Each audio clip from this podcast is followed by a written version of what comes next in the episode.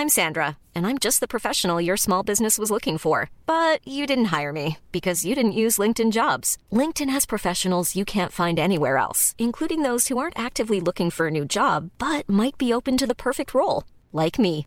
In a given month, over 70% of LinkedIn users don't visit other leading job sites. So if you're not looking on LinkedIn, you'll miss out on great candidates like Sandra. Start hiring professionals like a professional. Post your free job on linkedin.com/people today.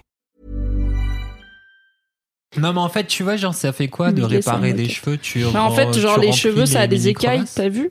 Et des fois, les écailles, elles sont genre elles se soulèvent et elles sont parce qu'ils sont secs et ils sont abîmés.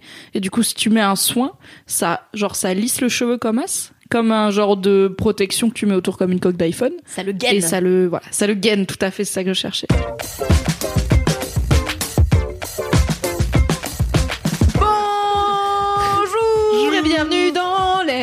Laisse-moi kiffer, le podcast du kiff et de la digression. Laisse-moi kiffer, laisse-moi kiffer, laisse-moi kiffer, laisse-moi kiffer. C'est l'épisode 29 de ce podcast de la pistache des podcasts, n'est-ce pas Cédric? Bingo Oui Oui car euh, on a, enfin j'ai une amie qui s'appelle Lucie qui a fait un bingo de Laisse-moi kiffer. What? Ouais. Elle a fait un bingo, donc euh, j'ai prononcé le mot pistache, qui est déjà euh, une, euh, bah, un truc, une case, voilà. Mais le Je bingo, c'est pas les des chiffres Non, mais c'est un bingo comme le. C'est comme le bingo du féminisme de la fin d'année, des mais, discussions de mais en Noël. fait, j'ai jamais vraiment truc dès su que... ce que c'était parce que. Bah, en alors, gros, t'as une grille avec des éléments qui reviennent est tout le temps pure. et tu les coches et genre le premier qui a tout coché, qui a tout repéré, il a gagné. Mais bon. Ah oui, oui, le bingo qu'on joue quand on a 68 ans, c'est des chiffres. Voilà, c'est avec ça. un petit euro là. C'est quand tu peux plus faire le les bingo de ce que tu veux. ok. Voilà, et donc elle a fait un bingo de Laisse-moi kiffer. Donc il y a quand euh, le kiff de Cédric, euh, c'est un jeu vidéo. Il y a quand Mimi refuse de dire touchez-vous bien le kiki, ce qui arrive à peu près à chaque épisode. Ou quand Kalindi euh, dit ah ça me rappelle quand j'étais à insérer destination exotique. voilà. Et Donc- quand on improvise des jingles pétés. Oui, Donc aussi. on a déjà deux Mais- cases du bingo. Putain, c'est vrai.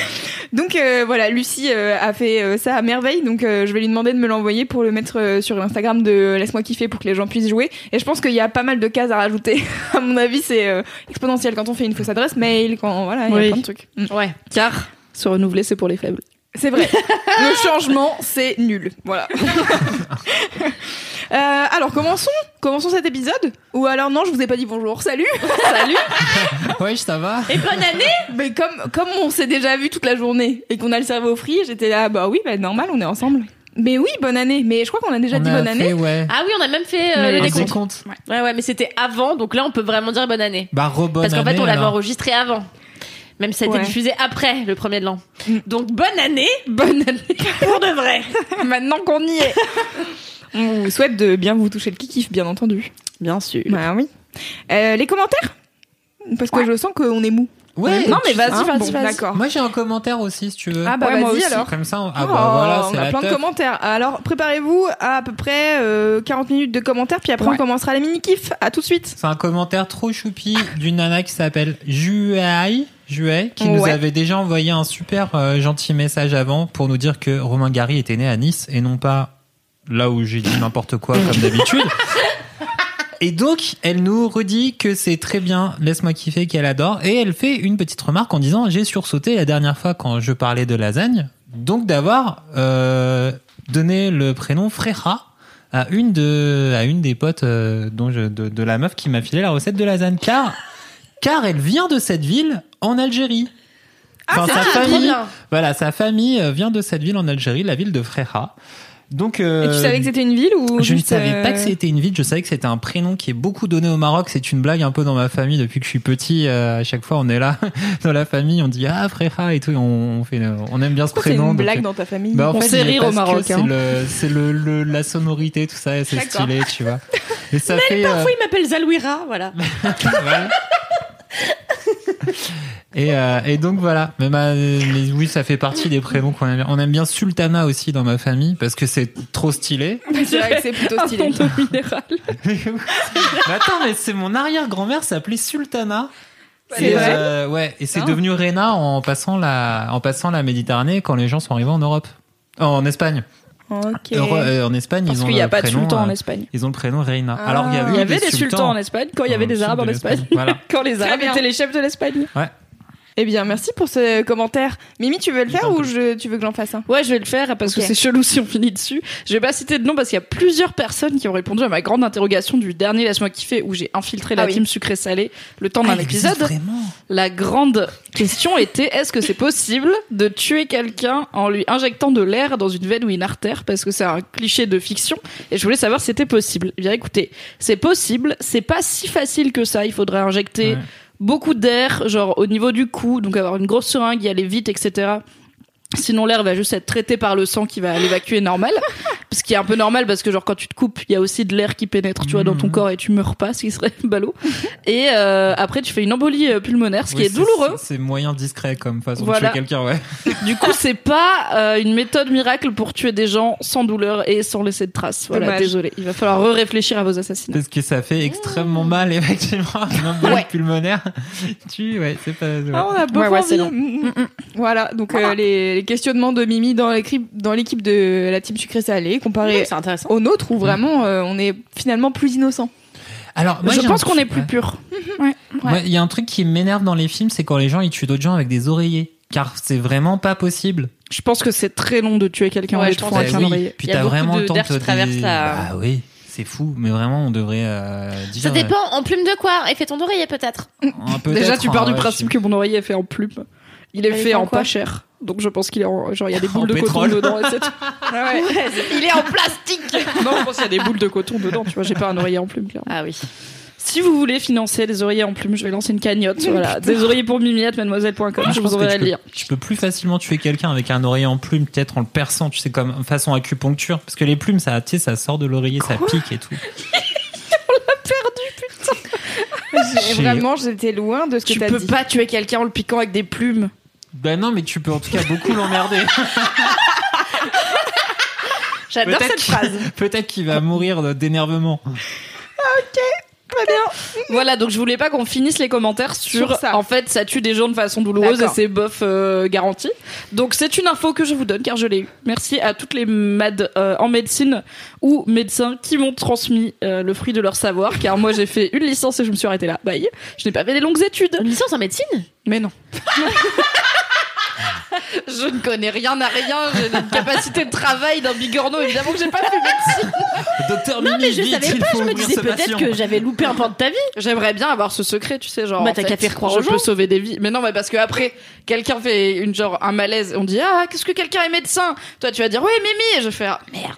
Bah attends, si Jean-Claude Comme dans Five. si Jean-Claude Roman s'en est sorti pendant les 50 berges, t'aurais pu... Tu sais, c'est le gars qui fait croire qu'il était médecin pendant pendant presque 50 balais. Ouais. Sauf que le jour où Il ça a a commencé à se savoir qu'il n'était pas médecin, il a tué toute sa famille, son linge, tout. Et euh, il a essayé de tuer. Il a, essayé de se, il a essayé de se suicider. Sauf qu'au moment où il s'est suicidé, il y a un camion de pompiers qui est arrivé. Et donc ils ont sauvé le gars. Et du coup, il est en train de rôtir, euh, en pri- pas, de rôtir, mais de crépir en prison. C'est crépir? Euh, Je sais pas, mais oui, peut-être. Croupir. Oui, crépir, c'est les murs. C'est le du revêtement du mur qui prison. Je, je vous avais dit que mon cerveau était free tel des wonton, hein, donc euh, Eh bien, je vous propose de passer aux mini-kiff. quatre Au vrai grands- commentaire Ah non, pas comment- autres commentaires, j'en ai quatre autres. Alors, il y a Camille qui euh, nous écoute en Norvège et qui nous a. euh, Hi Norvège. way, how are you no way? Fan fan fan fan. Eh ben justement, c'est à ce propos. Pousse pousse pousse. puisque euh, donc elle déjà elle nous remercie d'égayer ses heures de labo et elle a une précision sur le mot fan qui veut dire fuck et qui n'est pas si souvent utilisé seul mais avec fi pour amplification amplification donc et donc ça fait fi fan Ah. et donc apparemment le mot vient de faden fanden je sais pas comment ça se prononce car je suis vraiment pas norvégienne Fan de un magazine, oui. Oh, franchement, j'ai envie de l'applaudir. Elle était vraiment très courageuse était à faire cette courageuse bras vocale. et Vraiment, c'était magnifique. Non, non, tu as fait avoir des remords que des euh, regrets qu'elle. Exactement. Là là. Et donc Fanden qui vient du mot euh, démon, Satan et ça a été détourné comme juron commun. Voilà, on en apprend tous les jours grâce à Kipo Quiz. Ah. Donc si on dit FIFA à un Norvégien, c'est genre hyper insultant quoi. Ouais. Ok. Voilà, donc euh, faites pas Je le ça. note dans mon répertoire de qu'il y a trucs à pas dire aux gens. Non mais T'es encore sur Fan 2 un peu et sur FIFA depuis mais Tiffany. et en plus je me disais que en fait j'ai appris euh, en regardant une série que en suédois euh, oui ça se dit tac et sauf qu'ils disent tout le Oui. temps tac tac Non, parce c'est qu'ils disent merci. oui oui ah oui merci. Merci. Et comme ils font parfois euh, tac tac, et ben moi je rigole à chaque fois, voilà. Tac, tac, J'avoue tac, j'aurais tac. Et puis tu sais dans des séries où tout le monde meurt, ils sont là tac tac. c'est si drôle. En fait, on est un podcast pour apprendre le scandinave. Waouh Ma mère réapprend le russe en ce moment là, donc peut-être que je vous délivrerai Ah. certains mots là, J'ai dans hâte. les semaines qui arrivent. Vivement. faire un nouveau J'ai mot, hâte. ce serait une nouvelle rubrique. Hâte meilleure mère. Euh, il y a aussi Tom euh, qui a eu la meilleure idée du monde. Il a dit euh, Salut, j'ai une petite idée concernant le LMK d'hier. Louise se plaignait de toujours faire les mêmes jingles pour les gros et les mini-kifs. Alors pourquoi ne pas rendre ce podcast interactif en demandant à vos abonnés de vous chanter des jingles? C'est la meilleure idée. Ouais. C'est la meilleure idée Comme ça, c'est pas grave si je chante pas. Oui, tout à fait. Tom, d'ailleurs, tu nous envoies le premier. Ah non, mais c'est trop bien. On va finir avec des trucs à l'orgue euh, enregistrés dans des églises Alors, de ouf et tout ça. Je suis en train de pas. chercher comment est-ce que les gens pourraient faire pour nous envoyer ça parce que j'ai pas envie de faire une adresse mail parce que ça va être chiant. Euh, Mais vas-y, euh, pour une fois qu'on en aurait Laisse-moi kiffer à mademoiselle.com et puis c'est fait, non? Ça reste pas- plus simple que d'aller chercher dans les Oui. DM Insta. Non, c'est vrai, t'as raison. Est-ce qu'on peut demander aux gens de dire leur blaze comme, tu sais, genre à Energy, il y a genre Hey, it's Rihanna and you're listening to Energy. Et que les gens ils sont là en mode Salut, c'est Tom et t'écoutes le mini-kiff. Ce serait Oui, cool comme ça. Grave. Ok. Tu vois, ils se name drop eux-mêmes donc ils se font une case dédiée, c'est cool. Et après, C'est euh, trop solo bien. du ukulélé. J'ai hâte de faire le montage de ça, ouais. Ça va devenir bien. très compliqué, Mais juste laisse-moi genre, kiffer. un jingle, tu vois, début fin. Enfin, on dit c'est les mini-kiffs. Et là, D'accord. Et bah voilà, ouais, on est en train Eh bien, de s'organiser. qui. Ça va être, ça va être simple. Bon, je mettrai euh, J'espère tout que vous avez tout compris parce que moi, que dalle. ce sera dans la description. Exactement, je mettrai tout euh, dans la description Dans ainsi les que dans l'article, hein, dans l'article de Mademoiselle. Euh, Et puis ensuite, euh, il y a Bunza qui dit, alors qui quote, mais en fait ce podcast n'a aucune ligne directrice. Et elle dit, mon mec qui comprend le principe de laisse-moi kiffer au bout de la deuxième émission. Tout à fait. Voilà, tu le vois maintenant, ça fait 17 minutes qu'on enregistre et bah voilà, on a toujours pas commencé l'émission. Non pas Est-ce qu'on passe un bon moment? Oui. Oui. Et la dernière, c'est une vie de bolos de Lara qui nous écrit en nous disant Merci à Kalindi et son histoire de casserole brûlée, donc qui remonte un peu. Ça m'a Ah, oui, remonté le, moral en vomissant mon abus d'alcool. C'est honteux, mais voilà la vie de bolos un mercredi soir à minuit et demi. Eh bien, je préciserai en plus, euh, Lara, que tu t'appelles comme un de mes oiseaux morts. Parce que, en fait, avant, j'ai toujours eu des oiseaux. J'ai toujours eu des oiseaux. Bah oui, j'ai toujours eu des oiseaux, tu savais pas? Picorette, sautillette, Hollywood, enfin bon, il y en a eu plein. Et putain Mais vous saviez pas? Tous les jours sur Kalindi, c'est vraiment fou. Tu la connais depuis deux ans, puis après tu découvres qu'elle avait des oiseaux chaque jour. En fait, oui, euh, j'ai euh, quand euh, j'ai eu euh, 7 ans, mon père a offert deux oiseaux de diamant mandarin, donc Picorette et sautillette. mais ça dit quelque Euh, et en fait, ma mère a pété un plan en disant oui, je vais les foutre dehors. Résultat, elle en a racheté deux euh, parce qu'elle les a trop kiffés. Elle s'est dit génial les oiseaux. Puis après, on a acheté une grande volière. On a eu plein d'oiseaux. Euh, voilà, de toutes sortes. Et en fait, à l'époque, j'aimais bien Lara Fabian. Et en fait, j'aimais bien me foutre de la gueule de Lara Fabian parce que euh, je trouvais que quand elle chantait, c'est comme si elle essayait de faire caca, qu'elle était trop constipée. Et que, genre, du coup, je faisais des spectacles à mon père où j'imitais Lara Fabian en mode où je faisais semblant de, de faire caca en chantant. Enfin, bon, bref, peu importe. Et, J'aimerais voir Cette ça. histoire ne s'arrête jamais, quoi. et en fait, du coup, en hommage à Lara Fabian, j'ai appelé deux de mes oiseaux Lara et Fabian. Voilà, c'est tout. Ok, donc Lara, euh, bisous, tu t'appelles Bisous comme Lara, un, oi- merci. un Est-ce oiseau que mort de tous tes oiseaux sont morts ou il y en a qui sont encore vivants Alors en fait, on a gardé nos oiseaux, euh, mais tellement longtemps pour des oiseaux que c'en était euh, presque bizarre. Et ma mère euh, prend soin des choses, donc euh, même des animaux. Et en fait, euh, elle mettait euh, de la D'être vivant. Même des animaux. Je voulais dire heureusement. surtout, pardon, je voilà.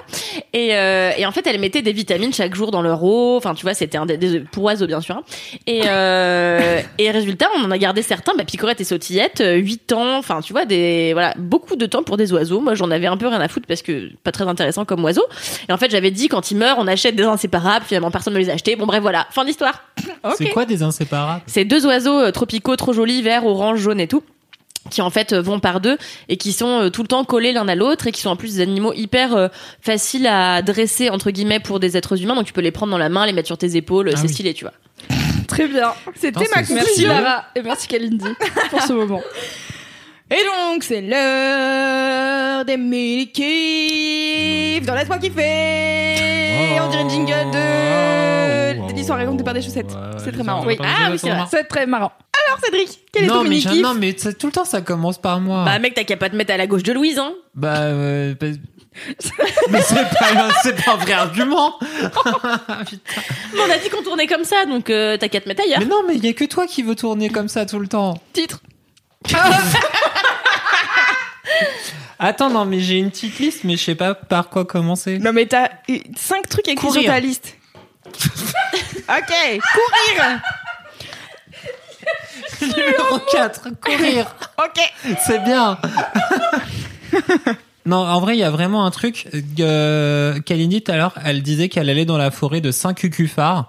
Et en vrai, ça, juste, juste le nom de cette forêt me fait surkiffer. C'est vraiment un mini-kiff en soi-même. C'est comme un nénuphar en forme de cul. c'est Attends, c'est une vraie forêt. Tes dessins, s'il vous plaît. Tes dessins de nénuphar en forme de cul. Ah oui, s'il vous plaît, des ça, c'est trop ouf, le mot est génial. Oh là là, et donc c'est ça J'en Bah sais rien, j'y vais en voiture. Je sais pas, j'y vais en avion. Je sais pas où est l'Allemagne. Dunkerque, probablement pas loin. Non mais en vrai je sais pas parce que quand j'étais ado donc euh, et même un peu après j'allais courir le dimanche à la forêt de Saint-Cucufa avec mon père sauf que on y allait avec sa vieille Nissan et que moi quand je fais pas un truc en métro ou à pied bah je sais pas où sont les choses voilà donc euh, C'est quoi la diff Le métro, tu vois encore moins le décor de Oui. où tu vas mais pour mec aller au moins quelque je part. situe il y a des points qui me disent après et avant quoi c'est tu vois là je sais pas où c'est je sais juste que c'est pas loin de Paris D'accord. C'est vrai. D'accord. je pense plus dans le nord Ok. mais je suis pas certaine Ah ouais. De la maison tourner à droite donc j'imagine que Ah, le truc, c'est à côté de Grenoble, mais. Non euh, mais euh, moi parfois je sais, enfin je te jure je sais pas placer les endroits mais c'est un vrai une c'est une honte hein. Voilà, un complexe. Non, je partage le même, euh, exactement le même truc. Pendant et pendant longtemps, euh, je pensais que Pau c'était accessible en RER. Même moi, je sais comment le train. Et un jour, euh, un jour, j'ai dit à un mec qui venait de Pau, je lui dis ah mais c'est au bout du RERD. Et genre vraiment, il y a eu un silence et quatre personnes m'ont regardé genre mais. Mais t'es un, inculte. mais t'es un profond débile ou quoi Et après, t'as fait genre, haha, c'était une blague ou pas non, du non, tout j'ai assumé car euh, j'assume. Et après, on m'a offert pendant longtemps des, euh, des, des, des cartes de France. C'est de C'est les bonne meilleures personnes. C'est drôle. C'est de bonne guerre. Donc du coup, courir. Pourquoi courir Car j'ai Ah allé- oui, vraiment, le mec repart sur euh, Oui. la Pour le première. premier kiff finalement, bon d'accord. Pourquoi c'est ça aurait déclaré, pu faire faut On a fait le tour, je crois. oui. Mais ça aurait été suffisant comme mini kiff, tu vois. C'est vrai. Oui.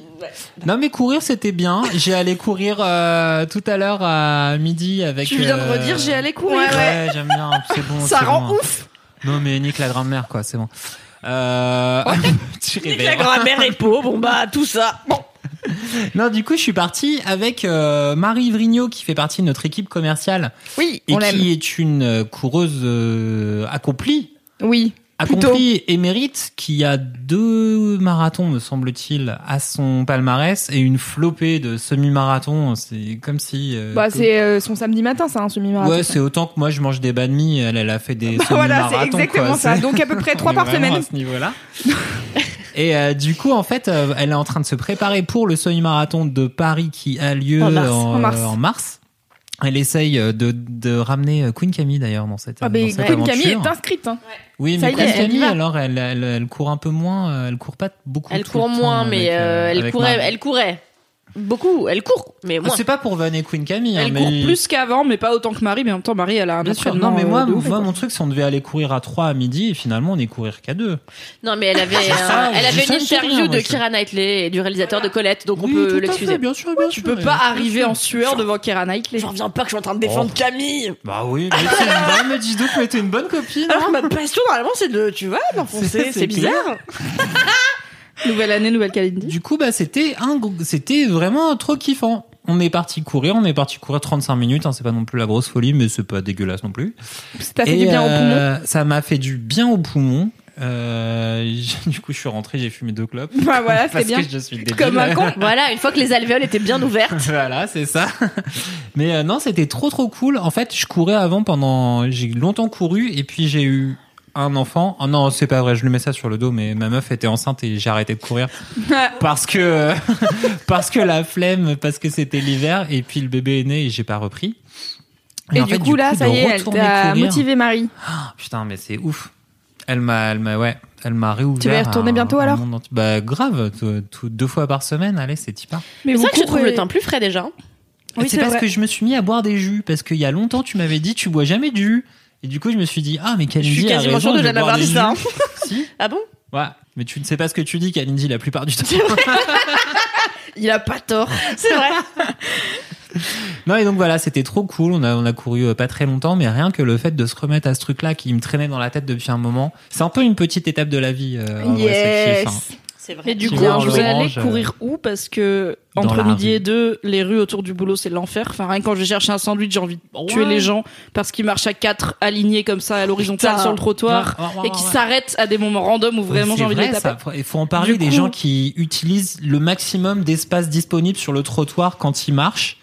C'est incroyable, ça me rend Et des fou. fois, genre, ils mettent les mains dans leur poche, mais avec les coudes, Oui. genre, bien perpendiculaires. T'as vu pas, genre, plaqués au corps. Mais Bref. Et j'en ai fait un article, j'en ai fait tout un article sur Mademoiselle qu'on mettra Des dans la fois, j'ai la rouge en marchant dans la dans Paris. Genre, t'as l'impression d'être dans un embouteillage. Les gens, ils sont, ils bloquent le, le Le trottoir. pire, les gens qui s'arrêtent Et tu sais pas pourquoi. parce qu'ils reçoivent un texto et ils s'arrêtent là et je suis du j'avoue des fois j'ai le temps de m'arrêter mais je les bouscule exprès parce que c'est à leur apprendre. Ah oui, ça, ouais, des fois, ça m'arrive. Attends, Moi, ça m'arrive presse des trottoirs, genre. Mais pour moi, c'est les gens qui ne savent pas marcher sur le trottoir qui m'ont rendu cliché de la parisienne, c'est un des rares clichés de parisienne que je pense être, c'est la meuf qui dit pardon avec cette voix-là, qui a très peu dans les plus petites villes où j'ai vécu. Et vraiment, quand les gens font nimp sur le trottoir, soit je les bouscule des fois alors que j'aurais eu le temps de m'arrêter. Mais bon, c'est comme ça qu'on apprend. Voilà, peut-être qu'ils s'arrêteront pas la prochaine fois au milieu du trottoir.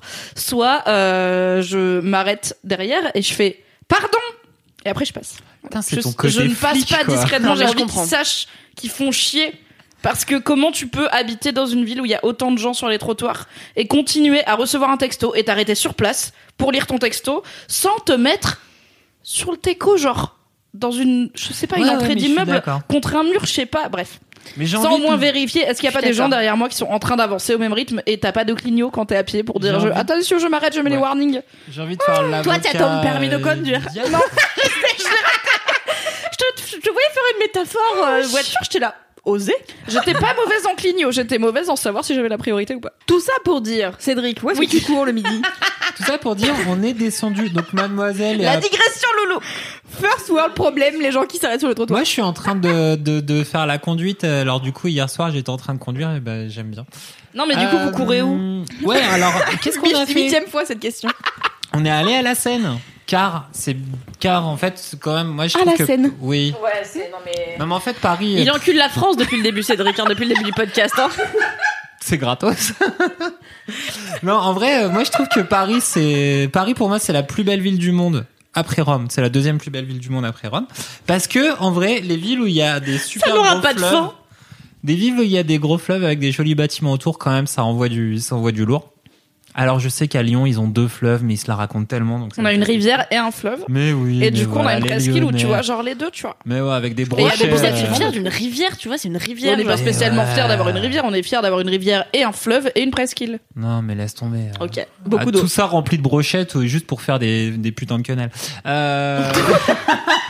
C'est vrai que c'est trop bon les quenelles de brochet. Mmh. Merci Bah oui. Et tu sais que ça vient d'une année où il y avait trop de brochets à Lyon. et du coup, il y avait tellement de brochets que ça, qu'il y en avait partout et c'était casse-couille. Et euh, donc, t'as un chef qui a inventé les quenelles de brochets pour maraver le, le trop plein de, de fucking brochets qu'il y avait dans cette ville euh, de l'angoisse. Bah, Donc, pas pire que tout la ça pour dire, hein. où est-ce qu'on court? On est. Donc on est parti. Ça fait une heure qu'on enregistre. Bref, Au très court. mini-kiff de Cédric qui ne veut pas répondre à ouais. Très court. Très court, très court. On est parti de Mademoiselle. Mademoiselle, c'est à peu près à côté du Grand Rex. On a couru pendant deux minutes euh, vers le sud. Oui, c'est ça. on Oui. est parti en fait à la Seine. Donc on a on est allé à peu près vers Châtelet et on a vu la Seine et euh, et du coup. Vous êtes euh, reparti. Non, on a couru un peu le bord de la Seine. Marie, elle était en mode on y retourne et je fais non, viens, on court quand même sur le, le bord de la Seine car c'est vraiment le meilleur truc. Ce qui m'a permis de me rendre compte que les gens, ils, maintenant qu'ils peuvent plus accrocher leur cadenas sur les ponts de la Seine, ils les accrochent sur les murets Là, les- t'as le trottoir qui longe la Seine, t'as des murets, et ben, il y a, et ben, les gens, ils accrochent des cadenas là. Les snobs de Paris vous racontent. Non, Non, mais c'est vrai que ça, non, mais ça fait tomber les ponts, tu vois. Genre, ça c'est fait interdit. C'est vrai, tomber ouais. les ponts. Ouais, ça fait C'est pas tomber bon pour les ponts. l'architecture. Non, mais en plus, Surtout que le vous, vous prenez le pont, quoi. Cinq fois par jour. Non, mais attends. Vous prenez le pont. Non, Ah, mais je te laisse, je vais prendre le pont. Moi, je suis pas, je suis pas fan de la- ton amour pour une autre personne et célébré par un cadenas. Genre, salut les gars, ça, c'est chelou. Sans, cri- sans, sans jugement. Hein. Bon, non, on s'en jugement aucun. Pas alors là, vraiment, c'est pas ton genre, Cédric. C'est weird. Très bien, Mimi, quel est ton mini-kiff? Voilà, c'était ça. Passons à la suite, vite. Ouais, reprenons la ligne directrice de ce podcast. Mon mini kiff n'est pas du tout aussi healthy que celui de Cédric. C'est euh, le panko, qui est une chapelure japonaise qu'on utilise pour faire de la friture et que j'ai découvert il y a Excusez-moi, il y a Cédric qui a eu un orgasme, ça m'a fait clair. bizarre. que j'ai découvert il y a un petit moment. Donc c'est de la chapelure. Donc quand on fait frire des trucs, si jamais vous savez pas, on a de l'huile chaude, on prend l'in- l'ingrédient cru qu'on veut faire frire, on le met généralement dans au moins de l'œuf et de la chapelure pour faire tenir la chapelure sur euh, l'ingrédient et on le, le plonge dans l'huile chaude et puis voilà, ça fait une friture. On adore. C'est le meilleur truc. C'est la meilleure chose. Et donc, il y a environ deux ans, j'ai appris grâce à une recette de Margot Palace qui est sur Mademoiselle à faire du poulet frit, car j'aime beaucoup le poulet frit. Et au bout d'un moment, je me suis dit, est-ce que je peux arrêter d'être con et de commander du KFC juste parce que j'ai peur de la faire de la friture parce que j'en ai jamais fait? Et est-ce que je peux juste apprendre à faire du poulet frit? Car si Margot l'a fait au bureau et qu'elle a Je pas mis le le faire. feu, ça va, tu vois, c'est pas si compliqué. Et effectivement, c'est très simple. Donc, j'ai fait une recette de poulet frit en vidéo avec Charlie, que les gens peuvent aller voir s'ils veulent voir comment je fais. Et en fait, j'ai découvert Comment le je fais Comment je fais Je sais pas, mais vraiment, genre, j'ai le cerveau cramé, je suis. Je suis, mais tu vois, par contre, je suis alsacienne, mais jamais l'accent alsacien il remonte quoi. Ça, ça n'arrive euh, 0% du temps. Tant mieux. Désolé. J'ai plus vécu dans le sud qu'en Alsace, ça doit être plus. et donc, euh, j'ai découvert le panko. Donc ça s'écrit P-A-N-K-O et euh, Wikipédia explique que c'est une variété de chapelure typique de la cuisine japonaise. Le panko est fait à partir de pain cuit par courant électrique passé à travers la pâte, What? ce qui donne du pain sans croûte. Euh. Le panko est plus léger, croquant et chaque miette est plus grande que dans les chapelures européennes. Il retient moins la graisse ou l'huile quand il est frit. Donc en gros, au lieu d'avoir, si vous avez déjà vu de la chapelure, euh, donc c'est soit des miettes de pain broyées euh, au mixeur chez soi, si on a le temps de faire sa propre chapelure, soit si vous l'achetez en magasin, c'est un truc assez poudreux, donc c'est aussi à base de pain, mais généralement c'est la c'est la croûte du pain. Le Oui, panko, c'est une du- chapelure à base de Cornflakes, c'est très ouais. bon, ouais. Oui, j'avais Ah, oh là là, j'avais mangé du poulet frit au cornflakes à Mallorca, Ah, c'était folie. c'est très bon mais c'est lourd pour le coup parce que vraiment tout le cornflake est là pour absorber l'intégralité de l'huile. Ouais, mais mets-le sur une gaufre. Comme ça, tu vois, c'est pas ça, le truc le léger. plus lourd de ton plat. Ok. Donc, j'ai pas trop, j'ai pas fait personnellement la chapelure au cornflakes car euh, c'est lourd et que j'achète pas de céréales. J'ai fait la chapelure euh, normale à la française, donc c'est à base de croûte de pain. Et le panko, c'est ouais, c'est de la plutôt de la mie de pain en fait qui est qui est toastée et du coup ça fait des morceaux plus clairs. C'est vraiment couleur mie de pain, donc c'est assez blanc. Et j'ai j'en ai trouvé en épicerie japonaise à Paris et je me suis dit vas-y, euh, je vais tester. Et effectivement, ça fait des très bonnes fritures qui sont plus light. En fait, la croûte est moins épaisse, plus Et t'as fait du poulet du coup? J'ai fait du poulet et des aubergines. Je fais des aubergines frites aussi. Aubergine, C'est pareil, c'est tu coupes des rondelles d'aubergines et tu les fous dans de l'œuf et de la chapelure et tu les frites. Et du coup, c'est croustillant dedans et crémeux dedans. Euh, de- croustillant dessus et crémeux dedans. Mhm. Ah Très très bon. J'ai faim. Je m'auto-donne faim. Ouais, moi aussi j'ai faim. Et donc pourquoi le panko est mon mini kiff au-delà du fait que c'est vachement bon, c'est que euh, en fait ça vient du fait que je regarde beaucoup de vidéos de bouffe sur euh, YouTube. Je regarde pas grand-chose sur YouTube, mais mon copain m'a fait découvrir des chaînes de bouffe, notamment celle de Munchies de Vice et celle de Bon Appétit, qui est un resto euh, américain. Donc par contre c'est que des chaînes en anglais, désolé. Et euh, en fait généralement c'est le genre de truc que je regarde mais que j'applique pas trop dans la vie quoi. Je regarde par curiosité parce que ça donne faim et après je retourne faire ma vie avec mes petites habitudes de mamie où je cuisine tout le temps les mêmes choses et c'est bien. Et euh, en fait, à force de voir des chefs euh, de plein d'origines parler du panko, je me suis dit bon bah je vais quand même me renseigner sur euh, qu'est-ce que c'est et pourquoi c'est si spécial. Je pense qu'il y en a dans Food Wars aussi, donc peut-être ça a joué. Ah, Et euh, quand on a été euh, par curiosité en épicerie, en... non, on a été en épicerie japonaise avec mon mec parce qu'on voulait acheter de la sriracha et qu'il n'y en a pas dans les magasins normaux autour de chez moi. Et on est tombé sur du panko et j'étais là, oh, vas-y, on tente. Et en fait, c'est extrêmement tout simple à faire. Et c'est vachement bon. sex shop quoi. Ah vas-y on tente.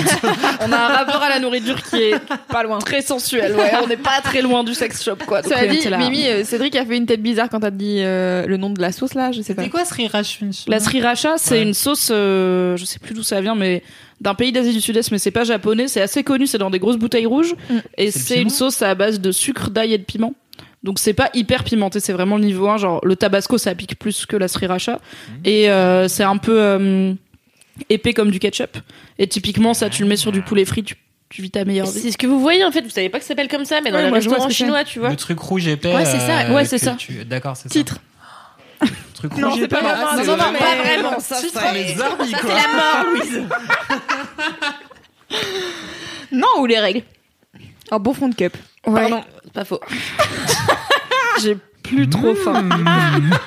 Maintenant que j'ai pensé à mes muqueuses utérines. Donc, vous avez trouvé du banco. Oui, et du coup, on a, bon, c'est un peu plus cher que de la chapure euh, française parce que c'est exotique, mais euh, on a acheté un paquet à genre 3 euros et on en a fait trois fois et on l'a toujours pas fini. Donc ça, Ah va, bah, ça va. c'est pas ruineux non plus. Et voilà, c'est cool. J'aime bien découvrir des nouveaux ingrédients et ben, c'est un petit truc et puis ça change un peu la façon dont je mange. Donc j'aime bien. Et c'est apparemment un peu plus sain, mais en vrai, si tu veux manger sain, tu fais pas de friture Oui, de base. C'est pas vraiment ma motivation principale. Mais cela dit, la friture, c'est marrant. C'est un truc que tu retrouves dans presque toutes les cultures du monde. Tout le monde a fait frire des trucs. Les Japonais, D'autant ils que font avoir frire du vraiment gras, tout le que rendre tu très chaud et mettre des trucs dedans, toutes les Tout le cultures monde ont fait mis, yes. genre, yeah, bonne Mais idée. d'autant que la friture, c'est pas si. En fait, tu t'a- t'a- t'aspires moins de gras quand tu manges un truc frit que quand tu le manges juste légèrement poêlé avec beaucoup de beurre ou beaucoup d'huile. Ah, parce bah qu'en oui, fait, oui. la friture, tu sais, ça fait que ça durcit directement Et le, ça la arrête panure. d'absorber, ouais. Et en fait, le- l'ingrédient à l'intérieur n'absorbe pas tant que ça les graisses. Donc, en fin de compte, c'est pas si dégueulasse que ça, quoi. Bon, moi, c'est ce que je me dis mais, quand je mange. mais il euh, faut, mais je crois que t'as Des un, wonton. mais t'as un, t'as un vrai, euh, t'as un vrai tip. C'est genre, si tu fais frire des trucs, tu dois quand même, quand les sortant, les foutre sur un papier absorbant juste histoire de dégager l'excès qui sûr. est encore sur le bordel. Bah oui. Et ça rend les fritures très bien, très meilleures. J'en profite puisqu'on en est à parler de friture euh, pour vous pro- pour vous Épisode spécial pour... Pour vous conseiller, si vous habitez à Paris, euh, de vous rendre dans un restaurant euh, euh, allemand qui s'appelle Kitz. Il y en a plusieurs à Paris et deux seulement d'ailleurs, je crois. Et en fait, c'est un restaurant qui fait essentiellement des saucisses, mais qui est aussi, euh, bien sûr, euh, comme il est allemand, spécialisé dans le schnitzel, qui est donc euh, un- une espèce de gros euh, nugget de porc. Donc une escalope de porc panée, euh, c'est Ils délicieux. savent vivre ces Allemands quand Ils même. savve hein. vivre, putain, Mais ils mangent ça avec la bonne. Attendez, parce qu'il le me semble que en vrai, le c'est un truc polonais, c'est un truc juif polonais, il me Ah, semble, à la base. C'est possible. Et euh, qui a été importé vivre, au- ces juifs polonais. hein. importé aux États-Unis euh, avec euh, les, les burgers les, les, les, les- plein de conneries comme ça qui venaient de Pologne Mais tu sais que c'est très drôle parce qu'en fait en allemand, petit Mais petit euh, bon. petit fun fact, Allez, dis en on allemand, apprendre euh, un nouveau mot. Le et- podcast de la linguistique.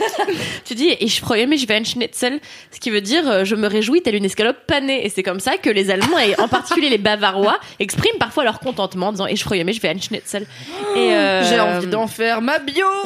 Comme une escalope panée. Et c'est assez hilarant. Et donc, je vous suggère d'aller, si vous habitez à Paris ou si vous avez des restaurants euh, allemands près de chez vous, aller déguster un bon schnitzel.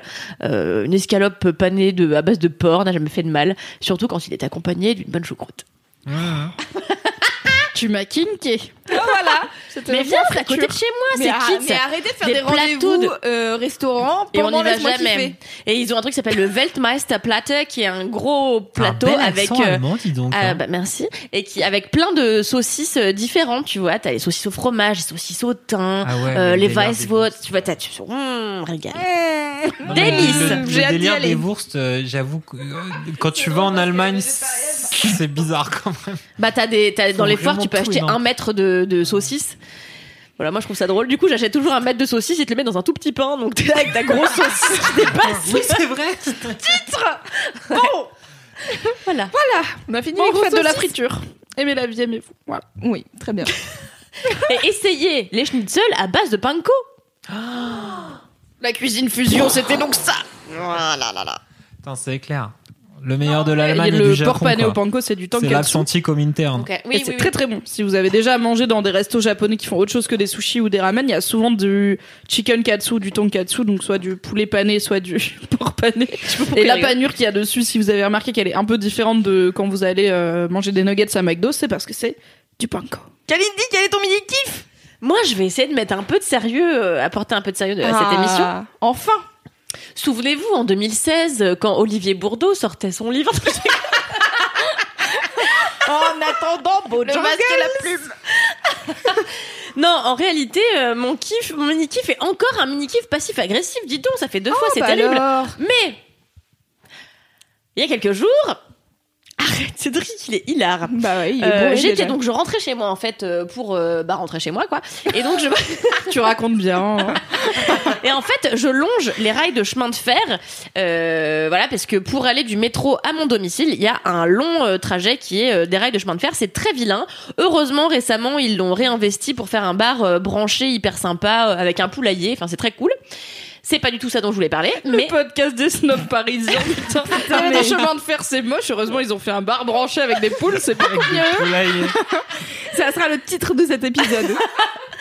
moi j'ai jamais caché mon côté connasse euh, parisienne non non, bah ça, C'est ça vrai, ça, je l'embrasse au quotidien. Et du coup, euh, donc euh, en fait, j'étais en train de marcher tranquille, j'avais mes écouteurs euh, dans les oreilles. Je marche, euh, j'écoutais euh, Kid Smile et tout, j'étais au taquet, je me la pétais un peu dans la rue. Et là, il y a un type qui en fait, en fait, donc euh, je je sens quelqu'un s'approcher de moi et donc je bouge comme ça. Et en fait, le type me fait mais pousse-toi putain. Et en fait, il était en overboard. Et en fait, il n'arrivait pas à passer à côté de moi puisque le trottoir est très étroit. Attends, les overboards, c'est quoi? C'est c'est pas les trucs où il y a qu'une roue et une pédale de chaque côté? Non, c'est euh, bah en fait, je pense que c'est un type c'est un genre de mais- skate mais, sans Ah, roue, c'est Ouais, ça? en fait, c'est le skate, mais avec les roues, mais électriques, tu sais. Ouais. Donc du coup, qui fait zéro bruit mais qui va vite. Exactement. Et donc, le mec me, me passe euh, à côté en disant Putain, mais pousse-toi Il me pousse, tu vois. Et je me dis Mais quel fils de. Enfin, quelle personne Quel fils désagréable d'actionnaire Quel fils d'actionnaire, exactement. Et là, attention, mon mini-kiff. tu l'as poussé Non, j'ai pas eu besoin. En fait, en me poussant, il a perdu l'équilibre. Et en fait, sa planche a fait, ah, s'est déséquilibrée. Et il a, il a essayé de se rattraper comme il a pu. Et donc, il a fait des grands moulinex avec ses bras et avec ses pieds.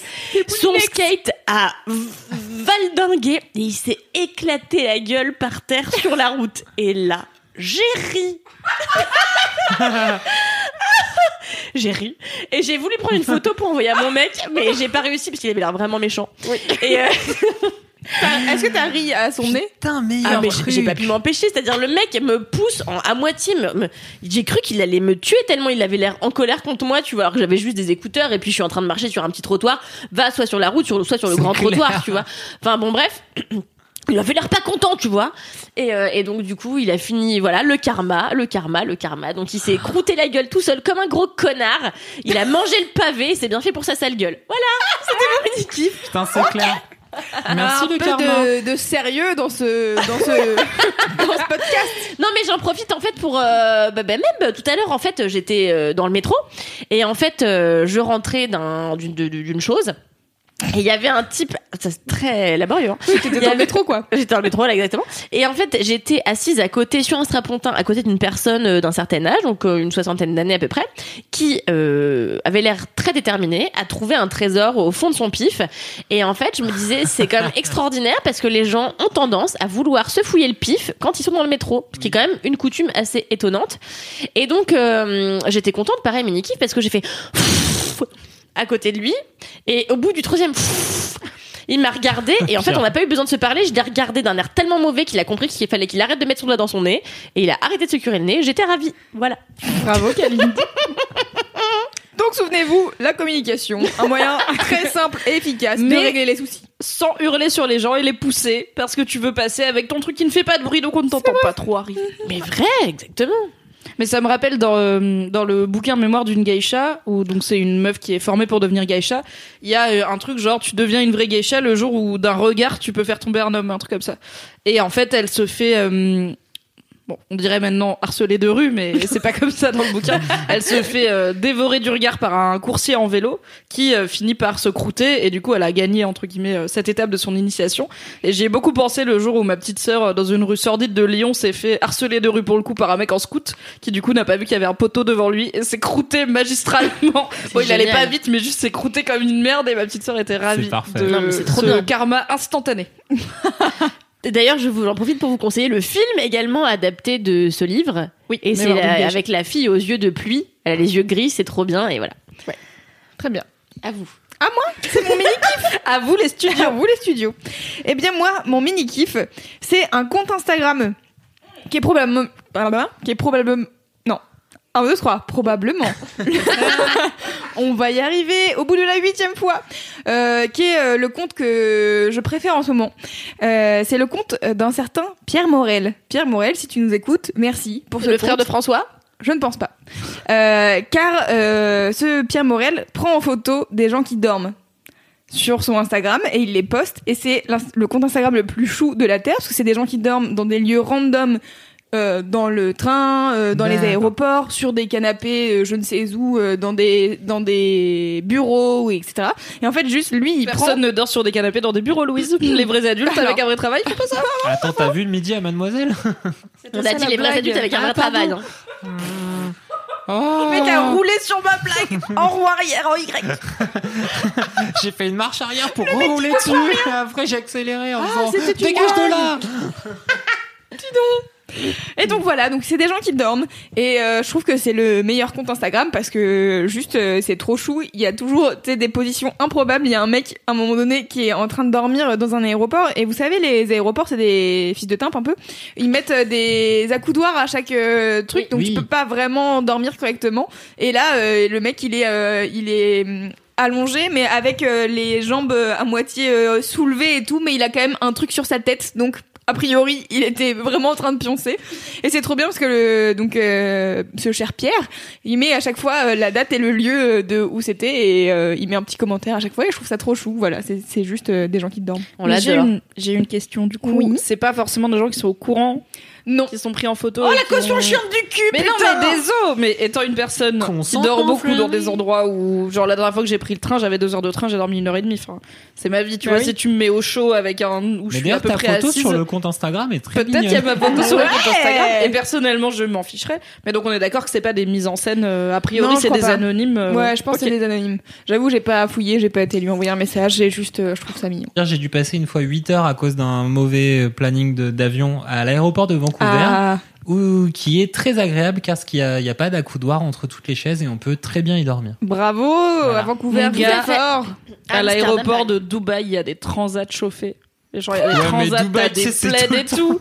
Dubaï, t'as zéro envie de sortir de l'aéroport déjà quel parce truc que à Dubaï, ils sont en mode genre, Mais ouais, allez, ils chalala, c'est parti, wouhou j'avais 7 heures d'escale, j'étais même pas vénère. J'ai bu des Heineken au Heineken clair, bar et après j'ai dormi dans les transats avec mon petit plaid et j'étais bien. Ouais, c'est clair, il a bagages refroidi étaient dans avec des diamants congelés, quoi. Allez, tiens Voilà, c'était mon mini kiff, c'était rapide, c'était juste. euh, Il y a beaucoup de posts ou pas? Euh, ouais, je crois qu'il y en a un certain nombre parce que mais ça fait longtemps qu'il a pas posté là, je crois. Mais euh, mais voilà, j'aime bien. Moi, ça me, je trouve ça chou. En fait, euh, j'avais oublié que je suivais cette personne, et puis je suis retombée dessus euh, récemment. et J'étais là, genre, ah mais c'est vraiment trop mignon. Voilà, les gens sont mignons quand ils dorment. Trop bien. Et une de mes photos préférées de cette semaine qui est devenue virale, c'est euh, une dame qui dort dans le métro et en fait elle tient entre ses mains le bouquin qu'elle était en train de lire quand elle s'est endormie et c'est un bouquin sur comment bien dormir. c'est genre la meilleure pub possible pour le bouquin. Trop bien. Trop stylé. Voilà. Cédric, Oui. c'est l'heure des gros culs.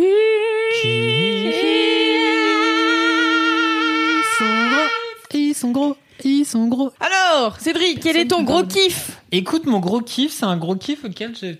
Quoi? Tu as beaucoup réfléchi? Oui, j'ai beaucoup comme, réfléchi. comme d'habitude. Non, en vrai, pour le coup, c'est un gros kiff. euh, c'est une chaîne YouTube.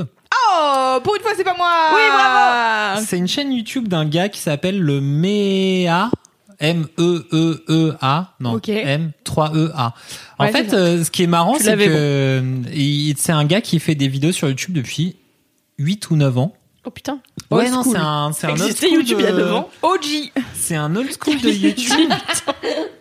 Que j'ai découvert sur le tard. Et en fait, je sais pas comment résumer ce truc-là. C'est vraiment une putain de chaîne de geeks. Et en fait, C'est bien résumé, je pense. en fait, c'est vraiment genre tous les trucs que tous les trucs que je voulais voir depuis des années sans les trouver nulle part. C'est-à-dire, tu sais, quand tu vas sur euh, Netflix et que t'aimerais bien voir un documentaire sur euh, des des sur comment ça s'est passé l'enregistrement, euh, le tournage de l'étrange Noël de Monsieur Jack. Mais de façon un peu marrante à la con, documentée et tout ça, et ben en fait je trouvais pas. Et bam, et ben en fait le Méa il a ça, c'était sa vidéo de Oh. Noël. Euh, donc vraiment toute la partie technique, euh, comment les gens et comment Burton il a regroupé cette équipe-là qui a bossé sur l'étrange Noël de Monsieur Jack. Et après t'as plein de trucs comme euh, une grosse série sur euh, la la la ben, l'histoire de Retour vers le futur Oh. et donc les trois épisodes et plein d'autres trucs de gros geekos sur les jeux tirés de la licence McDonald's. Quoi Ouais, alors Mais ça les jeux vidéo Les ou jeux les vidéo tirés. Alors en fait c'est ça, c'est que le MEA pour le présenter, donc ce mec a donc 9 ans d'existence sur YouTube, puis 9 ans d'existence sur YouTube. Il avait commencé en créant euh, une une série de vidéos qui s'appelle l'entre du MEA où il parle de vieux jeux vidéo. Et genre c'est vraiment un gars des années 80 comme moi. Du coup, C'est un trentenaire geek. Ça va vous Comme vous tout parler. YouTube environ. Bah ouais, c'est ça. gros Mais du coup, en fait, il a une espèce de passion pour les jeux 8 bits, la Master System et euh, les jeux un peu pétés de l'époque. euh, Ouais, la qui est Master assez System, ouais. passionnante. Mm, mm, mm. Bah, la on est, on est passionné de ça, ouais. Et en fait, ce qui est marrant, c'est que il a commencé à faire des vidéos où il mixait en fait des jeux vidéo tirés de films avec l'histoire des films. Donc en fait, t'es vraiment sur un espèce de franchement de documentaire, d'historique de comment un ont été comme, faits. euh, du coup, un peu comme Karim Debache Non, le faisait sur les films inspirés de Alors, jeux. Debache-. Ah non, c'est les jeux inspirés Ouais. de films. Voilà, de Mais base. de toute façon, il l'a fait avant, je pense. Mais donc, de euh, purement euh, cinématographique en fait. Il parle que de films. Ouais. Et Oui. après, effectivement, c'est des de films jeux qui vidéo. sont inspirés de jeux vidéo parce qu'il officiait sur jeuxvideo.com à l'époque et que c'était aussi pour ça, donc euh, d'où la thématique. Quand il est parti sur Crost, euh, il est parti sur d'autres d'autres Sur types Chroma. d'aventures. Sur Chroma, tout à fait, parce que Crost C'était avant, du coup. le premier. Et, euh, D'ailleurs, il a fait- pas, il a pas fait depuis longtemps. hein. Mais non, Il mais a arrêté, là, c'est ça Il a, il- Ouais. ouais, il a d'autres choses à faire. Je sais pas quoi. T'as l'air triste. Il T'as l'air si triste. Ouais, euh, moi j'adorais de Bâche. Euh, moi, il me faisait Mais vraiment on, délirer ce l'adore. mec. euh, mais il revient bosser avec le joueur du grenier, j'ai vu. Donc il va, il était longtemps euh, co-auteur du joueur du grenier et là il revient. Voilà, petite info, c'est le joueur du grenier qui l'a tweeté. Il était coréen du joueur du grenier et il a permis effectivement à il a le joueur du grenier quand Karim Debache vient co-réaliser avec eux ça devient ouf. Le Méa du coup il a fait des espèces de mix de chroniques. Par exemple il a toute une série sur les jeux Tintin, les jeux euh, Indiana Jones. Euh, Gremlins, il a aussi une grosse série sur le studio LucasArts qui euh, donc qui est le studio issu des recherches euh, en effets spéciaux pour Star Wars et qui a fini par devenir un vrai jeu un vrai studio de jeux vidéo Trop euh, stylé. De légende euh, qui a disparu après le, le rachat, euh, après moult rachat. Et en fait, eh ben, euh, et qui avait fait vraiment des, des, des, des, des, classiques dans le jeu vidéo dans les années 80-90. Et en fait, voilà, cinq épisodes sur le studio LucasArts, l'histoire, qui sont ces gens, comment c'est arrivé, comment ça s'est monté. Et vraiment, c'est le genre le type de documentaire que je rêverais de trouver sur euh, Netflix, OCS, euh, Name Your euh, Streaming Site. Je sais pas pourquoi. Le dit mec il est un peu bilingue. hein, je crois. Et en fait, voilà, tous ces putains de trucs de geek, c'est trop, trop, trop bien parce qu'en fait, il est, il est super euh, adorable et dans la façon dont il raconte les machins et ton petit détail, et ben c'est à la fois passionnant, intéressant, rigolo. Il fait des petites scénettes. euh, Attends, c'est passionnant et intéressant? Ouais, ouais, non, mais c'est trop, trop bien. Putain, mais vraiment, Elle est mais tu sais que tu vas sortir de là, tu vas trébucher, et je vais rigoler dans la rue, je fais ah, karma, karma. Et peut-être le mec en overboard, il va venir te rouler dessus après. Bref, bah du coup c'est trop bien. Par exemple, une question que je me suis longtemps posée, pourquoi les films live Astérix sont globalement tout pourris, à part celui de Chabat Eh ben, il y répond. On Ah, comprend enfin pourquoi ces putains de films live sont pourris. Parce que globalement, ils étaient faits à l'arrache avec plus ou moins des accords euh, de Uderzo euh, et tout ça. Et en Bien fait, il a... ait à chaque fois des castings brillants. C'est pour ça que la déception est d'autant plus grande à chaque fois. Bah ouais. Et ben en fait voilà, t'as tout un épisode sur euh, Astérix aux Jeux Olympiques qui retrace un peu l'histoire de la saga Astérix en film live et qui en fait t'explique par le jeu des euh, achats de droits et machin pourquoi en fait on n'aura plus un Astérix euh, euh, euh, contre non pas contre Cléopâtre, Mission Cléopâtre. mais un Mission Cléopâtre. Pourquoi en fait c'est le genre de truc qui pourrait plus jamais arriver Mais cela dit, avant Mission Cléopâtre, il y avait Astérix contre César et Ouais, il était Zidi. pas ouf. Bah c'était Non, Claude de la Zidi, merde. c'était pas bien parce que c'est pas bien. Non, mais tu vois, genre, c'est pas. On a eu un bon Astérix et après les droits Oui, ont été ça. vendus. C'est on a eu un Astérix pas bien. Non, non, c'est que Après, par erreur, il y a eu un très bon Astérix. qui- Quelqu'un a oublié de fermer un tiroir, D'ailleurs, je, voudrais défendre quand même Astérix au service de la reine. euh, vraiment que j'ai trouvé pas si dégueu que ça. hein. Le dernier Je en l'ai pas date, vu. euh, il est. do- Enfin, moi j'ai ri, tu vois. Le casting est trop cool. euh, Les vannes marchent bien. Il y a Charlotte Lebon et je suis complètement amoureuse d'elle. C'est avec genre Catherine Deneuve qui fait la rêve dans la reine Tout à fait, d'Angleterre et Lucchini et tout. Ouais, ah, j'ai pas vu. Mais honnêtement, me je vous le conseille. Franchement, comparé au premier Astérix, c'est vraiment assez, euh, assez drôle. Assez drôle. Et puis, euh, il y a Vincent Lacoste qui, moi, me fait mourir de rire. Quoi qu'il fasse. Ouais, on l'aime Ouais, bien. c'est ouais, on clair, il, il- il est parfait lui. Bah, bah, coup, en gros, du coup, t'as tout un truc sur les films live d'Astérix. T'as aussi toute une histoire géniale. Donc, c'est une autre vidéo sur. euh, donc, la, la thématique, c'est Astérix et la surprise de César. Donc, les- c'est sur les films animés, animation, dessin animé, et qui retrace en fait l'histoire de tous les films animés Astérix, de Pierre Tchernia, euh, qui était donc euh, scénariste de plein, plein, plein de ces films-là à l'époque. Et, euh, et en fait, qui reprend aussi l'histoire de tous les mecs qui ont travaillé sur ces films-là, qui ont terminé derrière euh, chez Pixar, Disney, enfin les, plus gros studios d'animation euh, du monde. Et en fait, la plupart de ces vidéos sont sur des trucs comme ça. Tu prends Gremlins, et ben il a fait deux vidéos sur Gremlins, et en fait, il te fait le détail un petit peu de comment Gremlins s'est monté, comment euh, Spielberg il a fini par choisir le réalisateur pour faire le machin, tout ça. Et en fait, t'as vraiment l'histoire, les, les, les coulisses de comment tous ces films-là se sont montés, avec parfois des inserts sur comment les jeux vidéo ont été foirés en rapport avec ces films-là. Donc t'as la même sur Indiana Jones euh, et donc l'étrange Noël de Monsieur Jack dont je parlais tout à l'heure, Tintin. Et c'est trop trop bien. Et le mec, le Méa, il est passionnant, rigolo. Parfois les enregistrements sonores ils sont un peu pétés parce qu'il a pas trop de matos. Mais en vrai, ces vidéos sont ultra bien. C'est ce que je cherchais sur internet depuis 10 ans sans savoir que c'était là. Et ça dure combien de temps à peu près les vidéos? Entre 20 et 30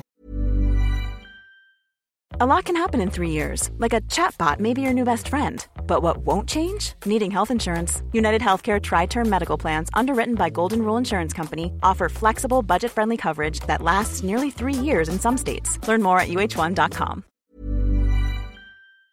minutes. Ok, ouais, Donc t'es sur un truc style, euh, ouais, voilà, Bien format, hyper documenté et tout quoi. format documentaire mais marrant. Et franchement, ça s'écoute et ça se, ça se, ça se regarde tout seul.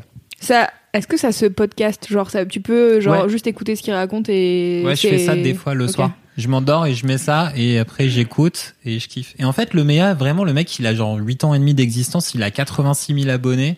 Donc Ah ouais. c'est vraiment très peu par rapport à la très haute même qualité temps, de ce qu'il euh, fabrique. Ouais, 86 000 abonnés pour un su- enfin c'est des sujets qui, qui restent quand même niche, tu vois, c'est Ouais, des mais en gros vrai, sur sujets YouTube, geekos, euh, euh, ouais. Ouais, Bah, c'est vite fait, niche quand trentenaires euh, geeks qui parlent des trucs de ouais. quand ils étaient petits, c'est C'est vrai, c'est vrai. Indiana Jones, plus facile qu'autre chose. C'est bon, euh, tort. Bon, alors bon, voilà, bon. Ah. Non, mais par contre, non, mais Non, mais tu il y a le fait que, en fait, si ces vidéos font une demi-heure, clairement, c'est Oui. pas le genre de contenu qui a marché sur YouTube ces dix dernières années, Mhm. c'est pas les Mhm. vidéos d'une demi-heure, quoi. Mais tu as sans doute raison dans une réalité alternative, Louise. oui, probablement. Dans une réalité où euh, les mecs de 30 ans ne font pas de vidéos YouTube. Voilà, bah le Méa. Alors, euh, du coup, si Ça vous êtes branché. Il doit y avoir de Vous la place pour les meufs. Vous êtes méchante. Et en Oui, plus, il y en a des truc- bien, bon.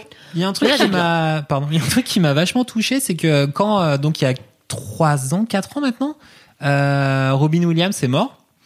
Vous vous en souvenez Il a mis un froid direct par Ouais, de on sa se- frère. On Non, se mais en souvient. fait, tu vois, genre, On s'en en souvient fait, et c'est euh, toujours vif, ok Ben ouais, mais du coup, Méa, il était, il a été vachement touché. Derrière, il a fait toute une série sur les films un peu inconnus de Robin Williams Oh, comme Ah, ça, trop bien. ouais. et sur euh, pourquoi, comment ça s'est fait. Et donc, il a un- une super vidéo sur L'homme bicentenaire, qui est un film un peu pourri, un peu pété, mais qui était un projet qui tenait vachement au cœur de Robin Williams.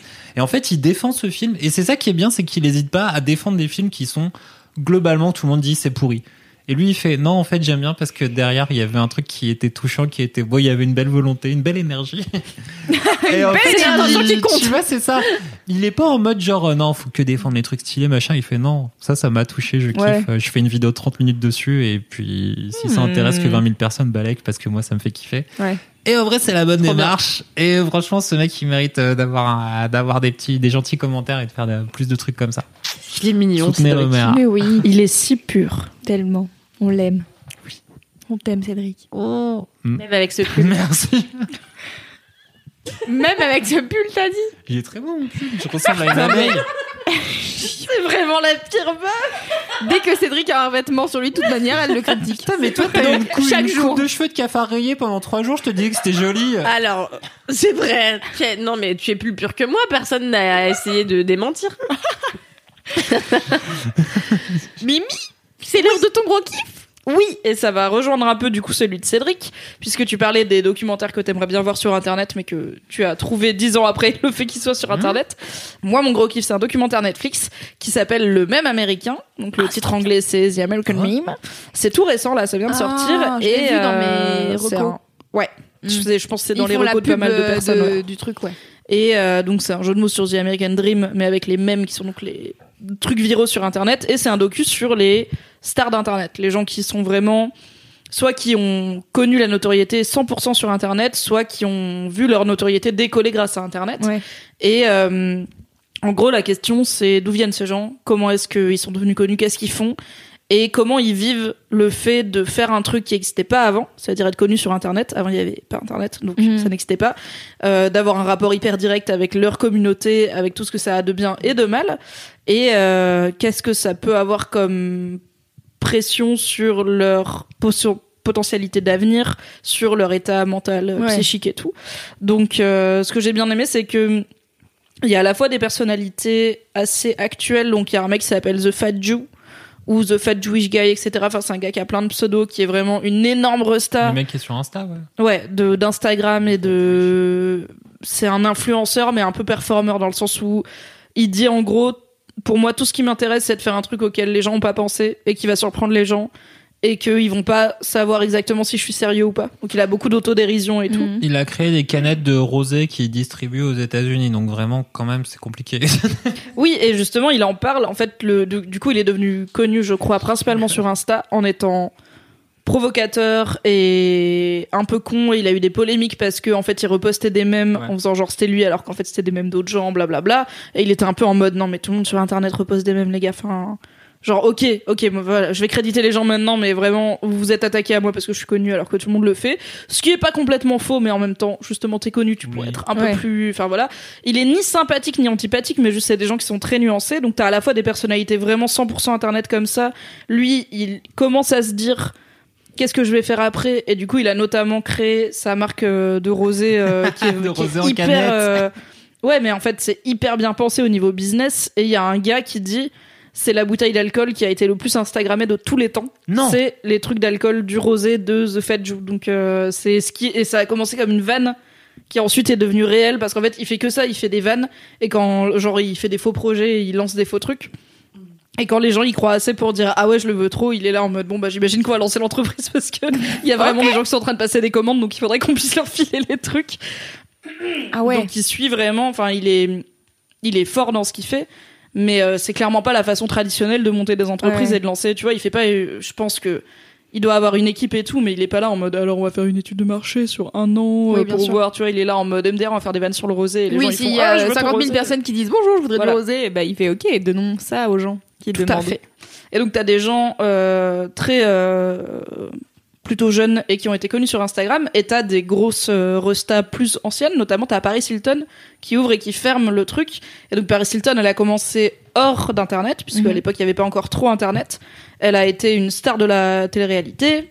Maintenant c'est une star d'internet, et euh, du coup elle, en fait, elle a été beaucoup plus marquée que les autres parce que dans sa vie, être une star à ce niveau-là, c'était rare et que c'est une femme en plus, donc elle revient. En fait, Paris Hilton, c'est un peu comme Kim Kardashian, qui était d'ailleurs sa stagiaire, ce qui rappelle régulièrement dans le reportage Ah parce ouais que ouais.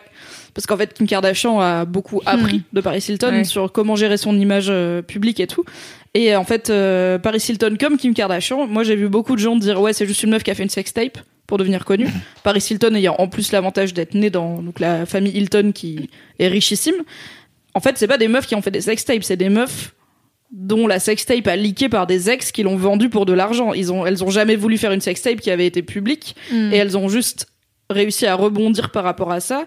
Mais euh, enfin, Paris Hilton, quand elle parle du moment où son ex a vendu sa sextape et où les gens l'ont appelé pour dire Paris, a ta sextape qui est sur internet. Elle dit, mais pour moi, je me sentais violée, quoi. C'était une violation de ma vie privée, de mon intimité. Elle était toute jeune. Elle avait la vingtaine, quoi. Et elle avait sa mère et son père qui, enfin, forcément, qui l'ont vu parce que, en fait, euh, quand t'es les Hilton, bah, Bah oui. l'image de ta fille, euh, c'est important, quoi. Et du coup, en fait, que les gens aient réussi, car le patriarcat a changé leur vision en Ouais, Paris Hilton et Kim Kardashian, c'est des meufs qui ont fait de la thune avec leur cul. Non. C'est des meufs, il y a des gens qui ont voulu faire de la thune avec leur cul et elles ont récupéré ça comme elles pouvaient à leur avantage. ouais. Mais pareil, Kim Kardashian, sa sextape, elle- c'est pas elle qui l'a sorti, Oui, quoi. C'est son ex qui l'a sorti parce qu'il avait le somme. Bref, petite parenthèse patriarcat. Et euh, en fait, ouais, tu vois Paris Hilton qui a commencé à être connue en faisant des shootings avec des grands photographes et tout, contre la vie de ses parents quand elle avait 18 ans, qui est partie dans le monde de la fête, dans le monde de la nuit, etc. Mais en fait, la meuf, elle est flinguée à plein de niveaux. Elle va, elle est, elle va pas bien parce qu'en fait, elle peut pas avoir une vie normale. Ouais. Et elle dit, je sais même pas si je saurais quoi foutre d'une vie normale. J'ai jamais eu d'une vie normale. En dehors du fait qu'elle est riche et tout, elle dit, mais en fait, sortir de chez moi, ça m'intéresse même plus parce que je peux pas être tranquille, en fait. Genre, je peux pas être normale, tu vois, dans la vie. Et donc, elle continue à faire son business là-dessus. Elle continue à sortir des produits, à vendre son image de marque et tout. Mais il y a une partie de, bah, je sais pas ce que je ferais si je faisais pas ça, en fait. Je sais pas faire autre chose. Et le monde, clairement, il me dit pas que je peux faire autre chose parce que je serais toujours Paris Hilton. Mhm. Et donc, il y a euh, le euh, fat Jewish guy qui va à un moment chez elle pour faire des collabs avec elle. Et il est là en mode, mais Paris Hilton, elle a inventé le game, en fait. Il y aurait pas d'influenceur. Il y a zéro influenceur dans le monde qui peut pas dire j'ai pris une leçon ou deux de Paris Hilton parce que elle était en avance là-dessus, parce que elle est née plus tôt et qu'elle a ridé, euh, enfin, a surfé sur la vague plus tôt. Et il le dit pas Elle forcément en s'est mode. battue euh, contre le truc plus tôt. Enfin, bah, elle s'est pas vraiment battue parce qu'elle a joué le jeu aussi, tu vois. Genre, elle sait pas. Justement, il y a. Elle a inventé comment transformer. euh, Elle a inventé le game en fait. Ouais. Et du coup, c'est la reine du game parce qu'elle l'a inventé, mais ça veut pas dire que ça la rend heureuse. Et l'autre catégorie, la troisième catégorie, donc il y a les gens qui sont nés, euh, qui ont, où la notoriété est née sur Internet. Il y a les gens comme Paris Hilton où la notoriété était un peu avant Internet. Et il y a des gens qui sont sortis du game. Et il y a notamment le, alors c'est le mannequin qui joue dans le clip de Toxic de Britney Spears. Ouais. Le blond qui est un peu BG. En fait, ça lui a ruiné sa vie d'être dans le clip de Toxic de Britney Spears parce que du jour, lui pour lui, il était mannequin. C'était genre un job de mannequin. Mhm. Genre, ok, il a, il dit, mais j'apparais dans le clip genre 36 secondes, tu vois, genre, c'est vraiment pas long. Et euh, bah en fait, comme Internet était là maintenant, du coup, il a été reconnu partout. Tous les magazines People étaient là. Oh, c'est qui le beau mec du clip de Britney Spears et tout. Alors que pour lui, il était un peu en plus. Je crois qu'il était mannequin, genre en attendant de faire autre chose. Mais c'était pas sa carrière de rêve. Et lui, il est, il a complètement coupé. Il s'est jamais mis sur aucun réseau social. Et il dit en fait, moi, j'ai pas envie de ça. J'ai pas besoin de ça. Et j'ai peur pour les gens qui vivent, enfin pour les autres gens du docu, en gros, pour les stars des d'internet, parce que je me dis quand elles seront plus pertinentes sur internet. Est-ce qu'elles savent vraiment faire autre chose, tu vois, ce qui est un peu la grande question. Mhm. Donc voilà, c'est c'est bien, bah, c'est un documentaire qui est pas manichéen, qui montre une réalité qu'on voit pas forcément, et je sais pas par quel euh, chemin ils ont réussi à passer pour finir par avoir Paris Hilton chez elle qui dit en fait, euh, je suis pas hyper heureuse, mais je pense que c'est pas simple. Et euh, en fait, il y a beaucoup de gens qui ont des idées très arrêtées sur euh, si t'es une star d'Instagram, t'es débile. Mhm. Euh, les stars, les influenceurs, ils produisent rien, euh, c'est juste des pancartes pour les marques et tout. En vrai, non, c'est des personnes qui font ce qu'ils peuvent pour gagner leur vie et qui font un truc avec des conséquences qu'ils voient pas forcément venir, mais personne les voit venir parce que c'est tout récent. Ouais. Et c'est hyper intéressant. Après, voilà, c'est que américain, donc clairement, la moitié des gens, je les connaissais pas parce que je suis pas trop dans le game des influenceurs américains, mais ils te présentent bien leur boulot, donc même ceux que tu connais pas, euh, c'est assez accessible, quoi. Et, euh, et c'est bien de voir cette ambivalence entre. Je sais que je suis en train de faire un truc qui potentiellement sur le long terme va un peu me flinguer, mais c'est tellement un kiff quand t'es au sommet du truc que je vais pas Ouais. m'arrêter. euh, Genre quand je redescendrai, c'est parce que j'ai pas le choix, mais je vais pas m'arrêter maintenant, quoi. Donc euh, voilà, c'est le Trop même américain. C'est trop bien. Trop trop bien. Ça a l'air trop cool. Ouais, mais c'est ouais, c'est le côté. euh, En fait, j'avais eu l'occasion d'interviewer euh, Paris Hilton au moment où elle avait sorti son album. Donc il y a très très, elle avait sorti un album il y a très très très très très longtemps. Oui, je Oui, me souviens. c'était euh, St- St- Stars Are Blind. euh, oui. C'était son clip sur la plage là. Ah ouais, c'était. J'adorais cette chanson. euh, bah, Il y avait très peu de médias. Pardon, il y avait très peu de médias euh, qui vous. Après un an de podcast, Cédric ne sait toujours pas parler dans un micro. Ah non Et euh, du coup, en fait, c'était euh, rigolo parce que la plupart des médias qui l'interviewaient en France euh, se foutaient, euh, se foutaient de la gueule et lui posaient des questions à la con autour de, de, de, de- autour de la, je vais pas dire culture interne, mais se foutaient de sa gueule en fait simplement quoi. Et euh, du coup, je lui avais posé un peu des vraies questions autour de la sortie du truc, comment elle imaginait un peu sa carrière musicale, machin. Et elle était, c'était rigolo parce que euh, elle était pas habituée clairement à ce qu'on ne se foute pas de sa gueule en interview, qu'on lui pose pas des questions hein. à la con. Et du coup, ça, ce qui m'avait touché, touché, je sais pas, si, ce qui m'avait marqué en tout cas, c'était, euh, c'était qu'elle est, elle avait l'air triste de tout ce Elle bordel. a tout le temps l'air triste, Paris Hilton, Oui, je trouve. non, hein, mais tu c'est vois, en fait, drame, quoi. euh, elle, était dans, sa, célébrité, elle s'en servait pour faire des trucs, mais quelque part, elle, se disait, bon, tout ça est un, est un, un- un- une sorte de feu de paille euh, et machin. Il faut que je réussisse à gérer le truc de la meilleure façon possible. Et en fait, c'était ça son game. C'est genre, j'ai pas spécialement demandé à être là. J'ai été pro- projeté en lumière par une sextape. Euh, c'est un traumatisme. Comment je m'en sors? En essayant de, de mieux gérer le truc au mieux possible. Elle avait sorti un album, elle savait très bien que c'était pas la meilleure musique du monde. Elle était là genre Bah, comment je m'en sors de ce bordel-là? Et elle est tout le temps ouais genre euh, sur une poutre en train de de faire de l'équilibre tout ça et c'est super touchant parce qu'en fait la meuf est dix fois plus intelligente que ce qu'on que ce qu'on imagine. Parce que les médias laissent penser surtout. Ouais Oui, ouais. après c'est un rôle qu'elle a aussi joué, tu vois, quand elle a Oui. fait euh, The Simple Life, Ouais. donc son émission avec sa meilleure pote, où Richie, euh, putain. Où elles allaient dans des fermes et dans des coins ruraux des États-Unis euh, pour jouer les cruches qui sont là en mode comment ça, vous avez pas d'endroit où je- peux ranger mes Ouais. talons. Je- Elle a joué le rôle, mais est-ce qu'on lui a laissé le choix de jouer un autre rôle en fait Ouais, aussi. Mais en fait, elle est vachement plus philosophe, mais je pense même qu'elle doit penser qu'elle l'est. Elle a vachement plus de résilience et de philosophie que elle se Bah, dit. je pense bon, que quand on te met dans la c'est tête pendant euh, 20 piges que t'es euh, qu'une pauvre blonde conne, euh, à un moment donné, euh, je pense Ouais. que tu crois je- pas spécialement. En vrai, En est-ce fait, qu'on en fait, en leur dit hein. vraiment à ces gens-là que c'est que des, bl- des blondes connes ou est-ce que les gens Bah, savent pas que, en alors, fait, tu vois, c'est des gens qui ont des équipes de com, enfin, tu vois, ils sont tellement entourés en réalité, tu Mais vois. oui, mais c'est des les gens qui savent faire du business de, de des rumeurs qui courent euh, autour d'eux quoi donc je sais même pas tu vois enfin Ouais, Mais, après, fait, ils se prennent en direct les commentaires. Euh, Ouais, c'est ça. C'est imagine, Ouais, enfin, mais tu vois, nous, en fait je pense- non, Non, mais mais- évidemment que ça doit blesser mais t'es tellement à mon avis ouais Imagine, toi, dans- déjà, les commentaires euh, négatifs euh, ou euh, Ouais. les critiques que t'as sur euh, tes articles sur Mademoiselle ou sur une vidéo ou sur un truc, comment ça te touche, même si en fait, bah, in fine, euh, trois Pékins euh, qui sont pas d'accord avec couilles, toi, ouais. on s'en Ouais. fout, tu vois. Bah, imagine ce que ça fait à l'échelle mondiale quand non mais, non, mais, non, mais je, je suis pas du tout en train de dire d'insultes, je- euh, j'ai pas à aucun moment donné Oui, j'ai dit l'inverse hein. Oui, oui, Je dis juste que en réalité, c'est des gens qui sont conscients de ça, qui ont fait leur métier de ça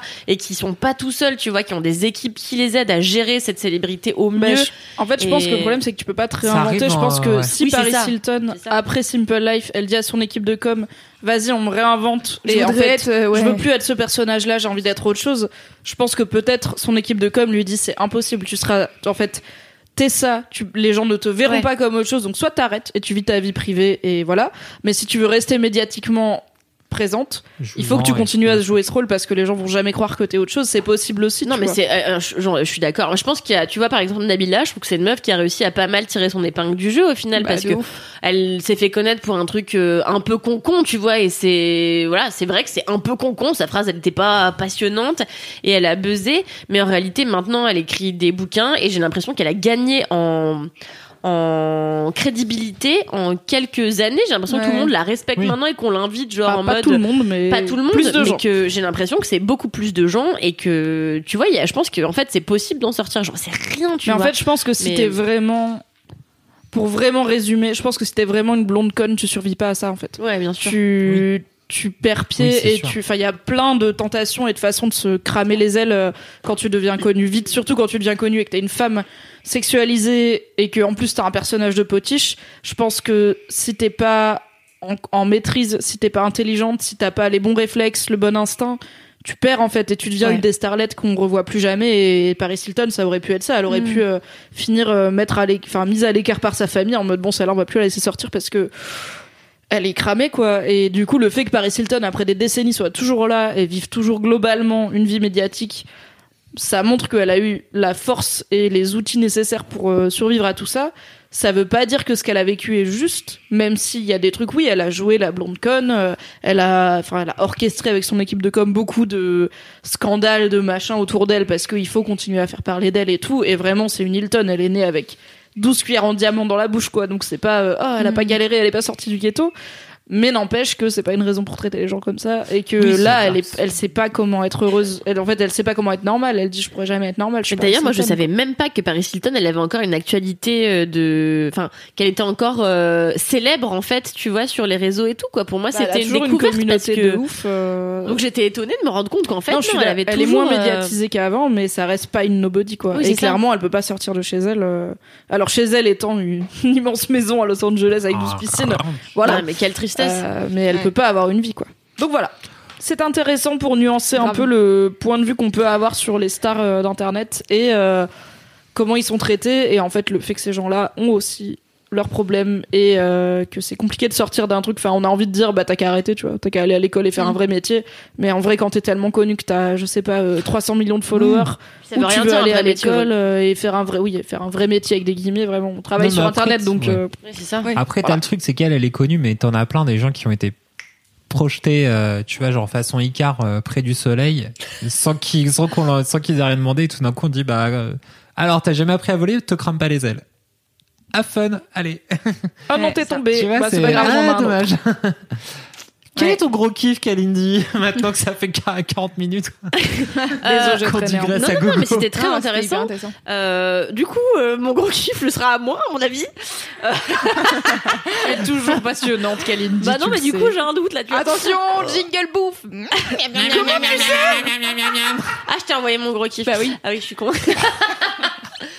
Tu ruines l'effet de surprise. J'aurais pu faire croire que c'était un dernier livre de philosophie paru aux éditions de minuit, mais bon, tant pis. Et euh... Je vais le rajouter quoi qu'il arrive le jingle bouffe.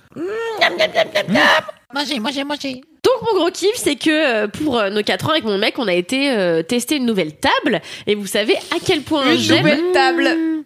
Vous savez à quel point j'aime la cuisine. Et en fait, euh, sur les conseils de Queen Camille, j'ai commencé à suivre un type sur Instagram qui s'appelle Benjamin Schmidt. Et en fait, tous les matins, quand je vais aux toilettes, euh, je donc j'ai- non, mais j'ai un rituel bien arrêté, qui est que je vais voir les stories de Marie Papillon, qui est une meuf que je vous recommande de suivre sur Instagram, qui est une meuf hyper drôle, qui a co-créé euh, un truc de bouffe et qui en plus euh, fait une petite émission sur Paris Première et qui est hilarante sur Instagram, c'est-à-dire que j'aimerais être elle. Elle me passionne. Euh, on vous le mettra en note euh, du podcast. Elle est extraordinaire. Et bref, donc je regarde le- les stories de Marie Papillon et après je regarde quand il en fait les euh, stories de Benjamin Schmidt qui fait rissoler son cochon dans un peu de beurre, qui fait revenir des bons légumes, qui les pique au gingembre. Alors je voilà. Et donc moi le matin en train de me vider le ventre, je suis déjà en train de penser à le remplir. Et euh, Le mouvement perpétuel. bah, c'est la vie. Et, euh, Et voilà. Et donc du coup, euh, en fait, c'est un pote de d'enfance de Camille, enfin de, de, de l'école, euh, lui a pas parlé depuis des années. Elle m'a dit, toi qui aimes bien manger, tu devrais tester son restaurant. Alors du coup, je le suis sur Instagram, etc. Et pour mes 4 ans avec mon mec, je dis à Naël, bah écoute, euh, allons manger au Dôme du Marais, qui se trouve donc à Paris. Désolé pour tous les non-parisiens. Euh, cependant, la prochaine fois que vous venez à Paris, euh, pensez à y jeter une tête. On dirait une piscine quand tu le dis comme ça. c'est clair. Jetez-y un estomac, une bouche, un truc. Juste réservé, puis allez-y, puis mangez Voilà. bien. Frottez-vous le cochon sur la tête comme ça. Ouh. Donc, avant les vacances, j'avais réservé une table pour euh, aller avec mon mec manger au Dôme du Marais. Et déjà, le Dôme du Marais, c'est un endroit magnifique, euh, donc dans le Marais à Paris, qui en fait est sous une espèce de voûte en verre, sous une grande, euh, ouais, une espèce de, bah, un dôme quoi, sous un dôme, hein, voilà. Et et donc t'arrives. Je sens que vous êtes déconcentré là. Non Non, non, je te Non, mais toi, je te sens Non, déconcentré. je t'écoute complètement. Ok. Et en fait, tu rentres euh, dans le dôme du Marais, tu commences par rentrer dans un jardin d'hiver. Donc déjà, l'endroit est hyper joli. T'as des Oh jolis, euh, des jolis fauteuils euh, dans, avec plein de plantes autour de toi. Donc moi, j'étais ravie. Et euh, tu vas après dans la salle principale qui est sous le dôme. Tu T'assois, tu commandes. Et en fait, pourquoi je parle de ce restaurant alors que je mange dans plein de restaurants? Celui-ci m'a particulièrement marqué. Pardon, il faut que j'étouffe un ro. Glamour. Arrête de dire glamour, on n'est pas là pour être glamour. Exactement. Ah, clairement zéro.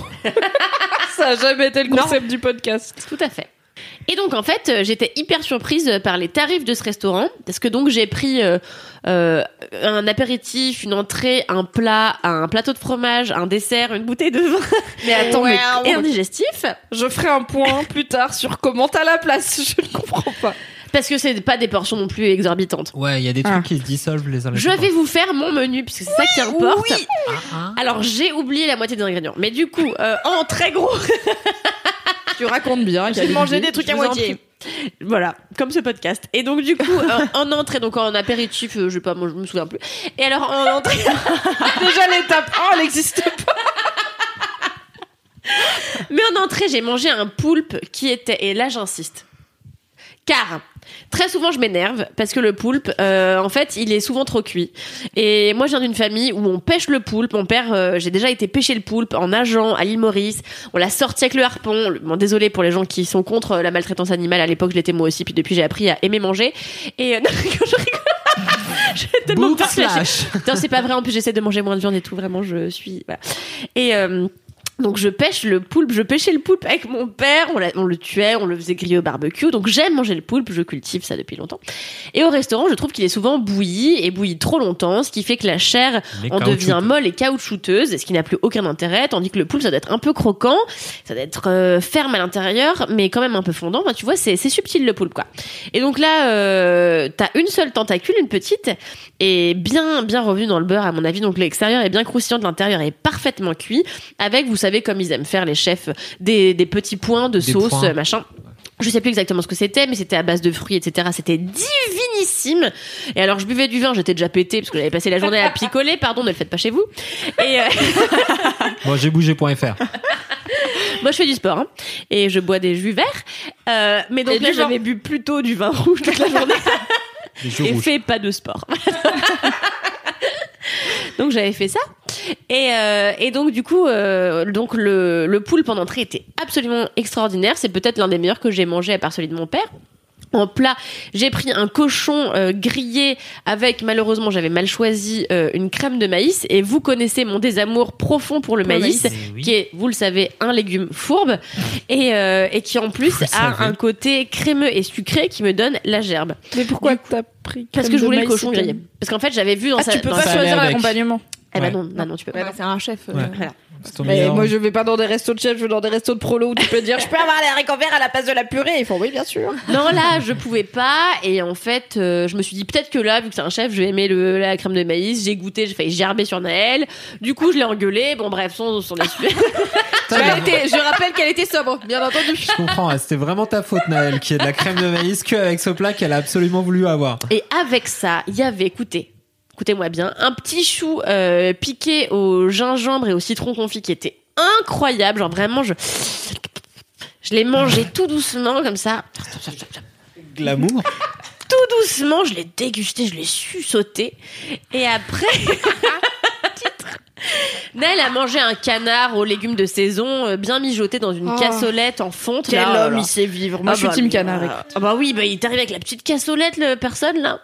La personne. Il y avait, il y avait le canard dedans, là, j'étais là, oh là là.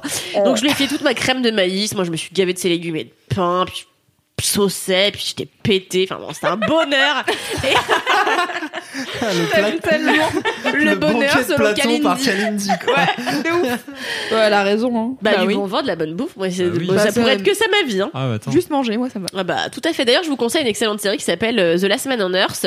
Alors ça n'a rien à voir, mais le héros euh, vit dans une, enfin passe beaucoup de temps dans une piscine de margarita. Euh, Avec une grande paille. Mimi, t'as pas le droit de parler de cette série que tu n'as pas aimée. Donc euh, Si, voilà. ça c'était l'épisode 1, j'aimais bien avant que la série devienne pas bien. Ok. Euh, D'accord, donc la piscine de Margarita. ouais, voilà. Et, euh, et donc du coup après, on, après j'ai pris un C'était plat. juste ça l'anecdote. Oui, ça. Et donc après, on... après j'ai pris un plateau de fromage. Il y avait des, des super. Il y avait une fourme d'Ambert qui était extrêmement crémeuse. Euh, pour les amoureux de fromage, vraiment cette fourme était tellement crémeuse que j'ai failli m'en mettre dans les yeux. Enfin, j'étais dingue. Pour mieux l'apprécier. ne le faites pas chez vous. Ah mais j'étais, mais j'étais en Ça soigne la délectance. myopie. Il y avait un bon comté euh, si vieux qu'il était plein de cristaux de sel. Enfin, c'était un délire. Je vous dis ça, vraiment euh, ému. Et euh, en dessert, j'ai pris une pomme fondante avec déclinaison de pommes et au sirop d'érable avec des petites galettes sucrées. Bon, on s'est régalé quoi. Voilà. Donc tout ça pour dire que le Dôme du Marais est l'une des meilleures tables que j'ai pu goûter à Paris ces derniers temps.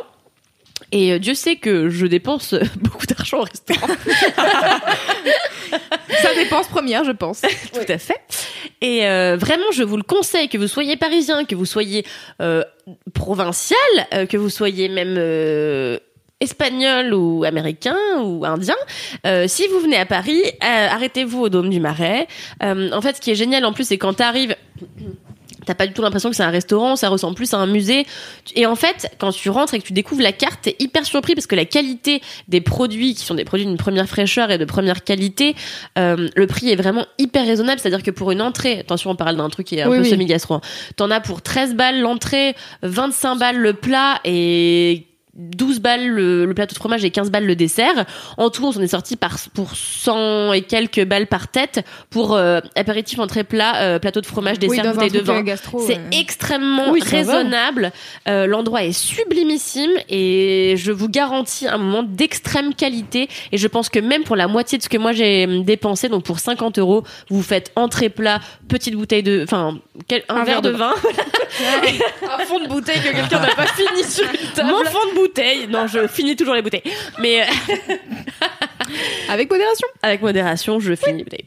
Euh, voilà, donc très belle adresse euh, que je vous recommande.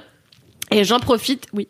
Est-ce qu'il y a des options VG Car je me dis, on a Louise qui est VG, Cédric qui est VG. Bah, Moi non, mais j'aime pas le poulpe. Comme très, Vous me cassez les, en fait, vous me cassez mon Non, mais je demande, je demande parce que tu dis. euh, très Si vous êtes provincial, parisien, espagnol, américain et tout, est-ce que tu penses Si vous qu'il y êtes a végétarien, non. au moins un truc VG dans chaque catégorie C'est possible. C'est possible. Vérifiez sur J'ai internet. oublié. Envoyer un message Oui. pour être sûr. Oui, C'est en fait, il y a le possible. menu en ligne, vous pouvez bien, bien sûr y aller. En revanche, du coup, si vous êtes végétarien, je vous conseille un autre restaurant que j'ai testé récemment. Euh...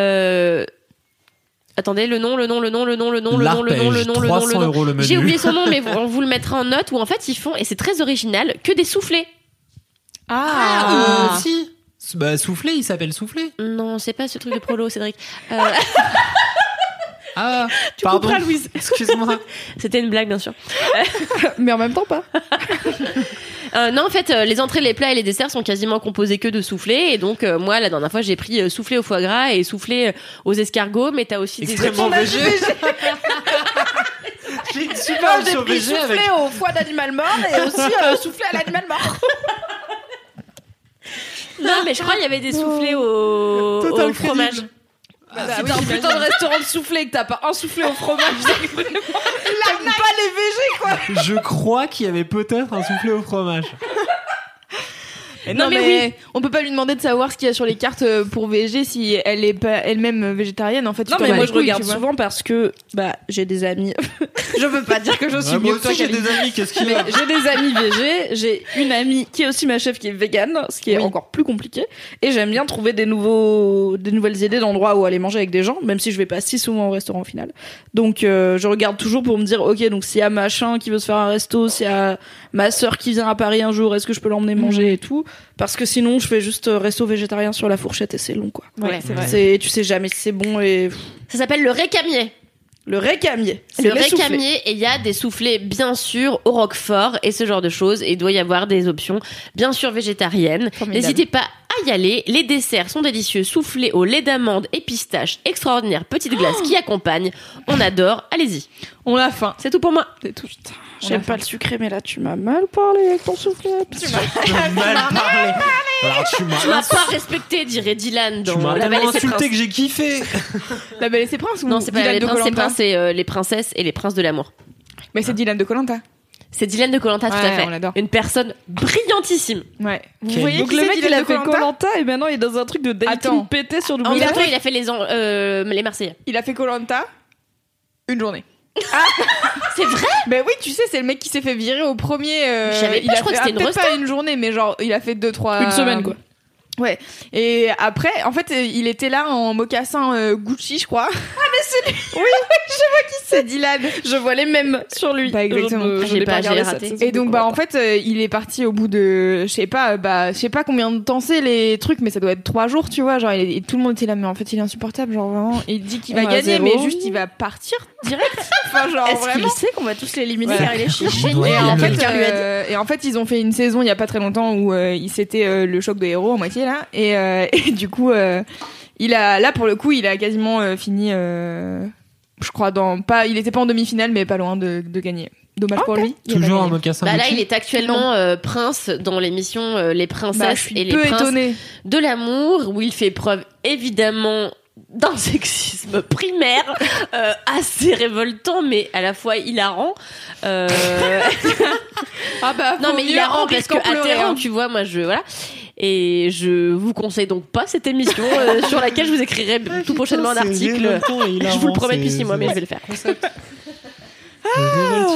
Loulou, à toi Ton gros Alors. kiff Mon gros kiff, c'est un livre euh, qui s'appelle Wang. Alors en fait, c'est deux, c'est une série de bouquins, c'est deux livres, et c'est de la SF. Donc, euh, j'ai Loulou, peur- tu es Cédric J'ai peur parce que je suis très mauvaise pour raconter des histoires.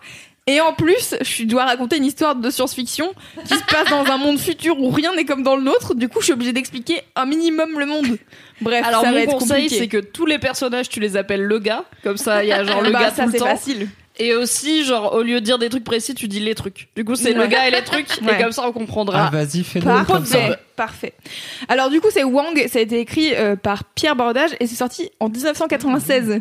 Oui, t'es moderne c'est ça Ouais. que j'aime chez toi Loulou Et en fait, euh, ma Très mère, grand auteur français, euh, bordage de SF. Ouais. Il a écrit plein de trucs géniaux. mais je sais sais. qu'on avait 36. Et en fait, euh, ma mère a offert ça à ma tante il y a longtemps. Et en fait, je sais plus quand j'étais chez ma tante, je l'ai piqué à ma tante parce que j'étais là, tiens, ça a l'air intéressant. Puis si ma mère l'a bien aimé, peut-être que je vais bien aimer. Et en effet, j'ai grave kiffé. J'ai lu le premier tome il y a deux ans. Et là, le deuxième maintenant. Et en fait, j'avais, bah, en fait, j'avais le. Bah, c'est Casey Destet.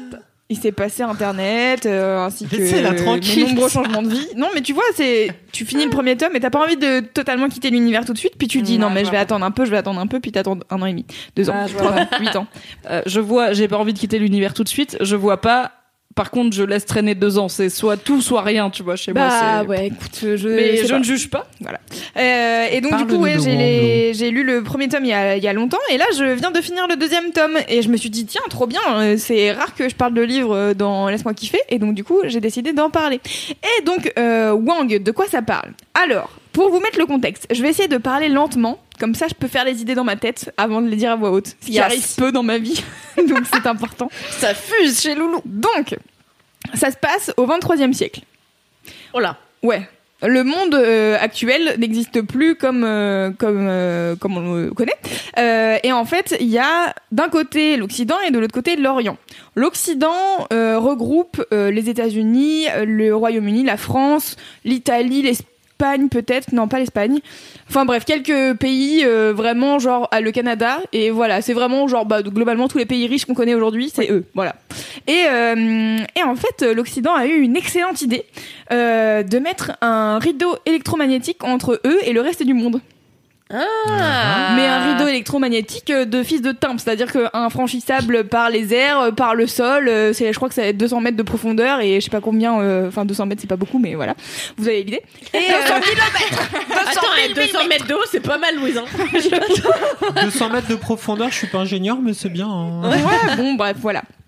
Et donc, euh, il y a ce, ce rideau euh, électromagnétique euh, qui, euh, qui bah, sépare le monde en deux, hein, clairement. Et euh, en fait, nous, on suit euh, le personnage de Wang, qui donc est le personnage principal de cette série de livres, et euh, qui euh, habite à Grand Warklo, donc qui est en Pologne. Et en Pologne, c'est la République populaire sino-russe.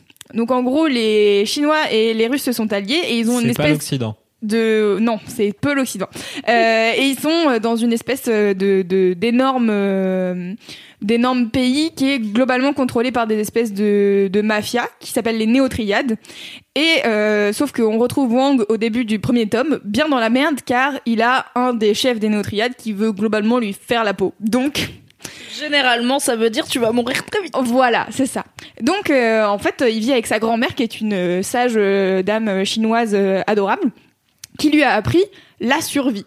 Alors, on, on en saura après plus, mais en gros, elle lui dit bon bah là, clairement, tu ne vas pas survivre. Hein, si euh, Assol te tombe dessus, t'es dans la merde. Donc, euh, il commence à partir. Faut savoir que Wang a 17 ans et il est là. Ok, bon bah je vais partir. Et elle lui dit bah, lui dit, va en. Ouais, c'est ça, vraiment exactement le mood. et il, euh, du coup, il, elle lui dit, pars euh, en Occident. Et personne. Enfin, en fait, il y a des, il y a quand même des portes dans le rideau euh, électromagnétique, le REM, euh, comme il l'appelle. Euh, et donc, du coup, il y a des portes qui s'ouvrent de temps en temps, tous les ans ou tous les deux ans. Et, et donc là, a priori, il devrait y avoir une porte qui s'ouvre dans pas longtemps. Donc, il ferait bien de bouger son cul, y aller et voir ce qu'il y a en Occident parce que. En, Occident, oui, c'est ça. Euh, en Occident, parce qu'en fait, euh, Il va mourir sinon, donc. euh, voilà, il quoi qu'il arrive, il, va crever. Donc, euh, du coup, allons là-bas. Sauf que personne n'est jamais trop revenu euh, de là-bas. Euh, les, les gens y passent et puis après on sait pas ce qui ce qui se passe et du coup il y a personne pour témoigner de qu'est-ce que comment ça se passe euh, là-bas est-ce que euh, c'est euh, le Est-ce que paradis qu'on abattu décrit euh, 10 mètres après la porte voilà, euh, c'est ça. Euh, et donc du coup, euh, il y va en chemin. euh, il trouve euh, une petite go qu'il aime bien. Et, euh, et en fait, euh, il réussit à atteindre. Oula. Kalindi déboîte la table. C'est moi. Tout va bien. Et, euh, et donc du coup, il arrive au REM et il passe le rideau électromagnétique, mais je vais pas vous raconter la suite parce qu'en fait c'est tout le jeu de euh, de ce merveilleux livre qui est ultra intéressant et en fait juste euh, hormis le fait que c'est ultra bien écrit, que c'est ultra euh, ultra pertinent sur plein de sujets, ça a été, enfin tu vois, je me dis c'est été écrit en 96, c'est vraiment genre encore d'actualité. J'ai lu des trucs, c'était là. tout ce qui est Tout ce qui est mûr. mettre des murs pour que les pays riches et les pays pauvres ils se mélangent pas trop. Bon. Exactement. Et donc du coup, c'est euh, c'est vraiment cool. Et ce personnage de Wang est hyper euh, intéressant euh, et je le trouve hyper fascinant. Alors que c'est un personnage de fiction, donc euh, bon voilà. Et, euh, et en fait, il y a un truc que je kiffe, c'est qu'à chaque début de chapitre, il y a un extrait du Tao de la survie de grand-maman Lee. Donc grand-maman Lee, c'est sa grand-mère, et en fait, à chaque fois, il y a des extraits qui se rapportent un peu à ce que lui va vivre et comment il doit s'adapter au monde pour pas crever. Et, euh, et en fait, euh, donc, hormis le fait que le livre est très bien, que je vous le conseille à tous, en fait, ça m'a donné une idée. Je me suis dit, est-ce que ça serait pas trop bien de faire le Tao de, notre- de la survie pour nous? Alors, ça serait vraiment un Tao de la survie nul, parce que vraiment, on n'a pas trop à survivre dans la vie, car vraiment, on est des... On, ne, on risque peu de Peu de mourir choses. Ouais. Non, au ça quotidien. Voilà, ça peu de se choses. On risque de se faire écraser par des gens overboard. Oui. Ça, oui. ça, ça arrive. On a le patriarcat, ça c'est Ah ouais. On a deux, trois trucs, tu vois. Mais ouais, bon, voilà, on n'a pas euh, les néo-triades et les occidentaux qui font des trucs bizarres. C'est nous les Occidentaux qui font des c'est trucs nous bizarres. les occidentaux qui C'est font des c'est trucs nous. bizarres. Bah oui, voilà. Et donc, euh, et donc je me suis dit, tiens, ça c'est trop bien de faire, parce que moi, ça m'arrive régulièrement de me dire, tiens, ça c'est un truc, une leçon que j'ai appris, et je me dis, tiens, ça faudrait vraiment que je m'en souvienne toute ma vie, parce que ça va me servir plus tard. Puis bon, plus tard, je suis dans la merde pour la, exactement la même raison. Ouais, c'est ça, et je suis là, genre, ça va pas. Qu'est-ce que je pourrais Le faire lendemain. Oh non, une situation qui n'est pas du tout la même qu'hier. Mon moral est à zéro, que faire? Comment avoir confiance en moi? Je ne sais pas. Et en fait, du coup, je me suis dit, ça serait trop bien de créer le Tao de la survie euh, des, des Occidentaux euh, en 2018, quoi. Mais bon, Excellente idée. 2019, pardon. On a changé d'année, j'avais oublié. On a dit bonne année au début, loulou. Et, euh, et voilà. Non, mais par contre, vraiment, Wang, euh, trop bien. Et en fait, justement, tu vois, j'avais attendu deux ans en me disant, quand même, c'était un peu un univers compliqué, parce que c'est quand même toute une nouvelle euh, géopolitique à comprendre. euh, et lui, il est dans un univers vraiment assez complexe. Et, euh, et en fait, euh, quand je m'y suis remis là, je l'ai lu euh, en à peine deux semaines. Euh, bon, après, c'est, je lis pas beaucoup, donc peut-être deux semaines, ça Et paraît. com- Combien il y a de tomes? Il y a que deux tomes. Et c'est fini Ouais. quoi. C'est pas euh, oui, on oui. attend. euh, Ah non non c'est fini. Pas que euh, on attend des choses. quoi. Et en fait le truc c'est que tu vois là j'ai fini et j'étais là genre bon la fin est peu intéressante mais en fait vraiment on s'en fout parce que vraiment tout de A à Z c'est trop bien. C'est la carrette. C'est pas la fin, c'est le voyage. Disait Oscar. Il fait pas du bruit, Oscar, il fait le du bruit à cause de son micro. Ok, désolé. C'est ce qu'on dit au yoga. Qu'est-ce qu'on dit au yoga? Oui, Peu importe la fin, le principal c'est l'enchaînement en fait. Surtout C'est si pas, t'es dans la c'est pas position si t'arrives ou non de, à faire euh, une position, c'est comment t'es arrivé à faire cette position, donc quel est l'enchaînement que Mm. t'as fait jusqu'à arriver à ce truc que t'as pas réussi à faire. Voilà, donc c'est la même chose quoi. Et bah oui rapport bah c'est exactement ce que je me dis à chaque fois que les gens disent ah spoiler je suis là bas en fait on s'en fout parce qu'on sait pas le reste. On ne s'en fout pas, ce n'est pas tout. Mais c'est bien de pas le savoir. Par Ouais. exemple, en vrai, Je suis vénère parce que tu viens de dire la fin elle est décevante. Je suis là, enfin elle est pas intéressante. Oui, je suis là. En fait, ça me saoule parce que je peux jamais de ma vie le lire sans avoir en tête la fin. Elle est Mais pas surtout, forcément à la toi, hauteur tu de vas ce la que. kiffer, tu vois. Faut, Oui, tu mais j'ai un truc de en la- tête. En fait, j'avais pas d'idée sur la fin avant Ah, qu'elle dise ça. Et, mais c'est pas grave, c'est moi qui suis un. Mais imagine, elle t'aurait dit la fin, elle est géniale. Et Non, tu je veux pas savoir je veux pas avoir ah, d'avis sur la fin en fait. Oui, je veux d'accord, pas. Tu vois, genre tu m'avais hypé, j'étais là, ok, demain je le mets dans mon Kindle et t'as dit la fin est peu intéressante et j'ai fait, ouais, un jour je le lirai, ouais. Tu vois, ça m'a fait redescendre, mais je sais que j'ai un problème avec ça. La fin ne m'a rien vidéo. inspiré enfin, de spécial. Je. Pas. hypé. Je ne te dirai rien sur la fin. non, mais en fait, vraiment, enfin, de A à Z, ce truc est vraiment hyper euh, intéressant. Et en fait, euh, il parle de, de plein d'événements qui sont censés se passer dans les années 2000.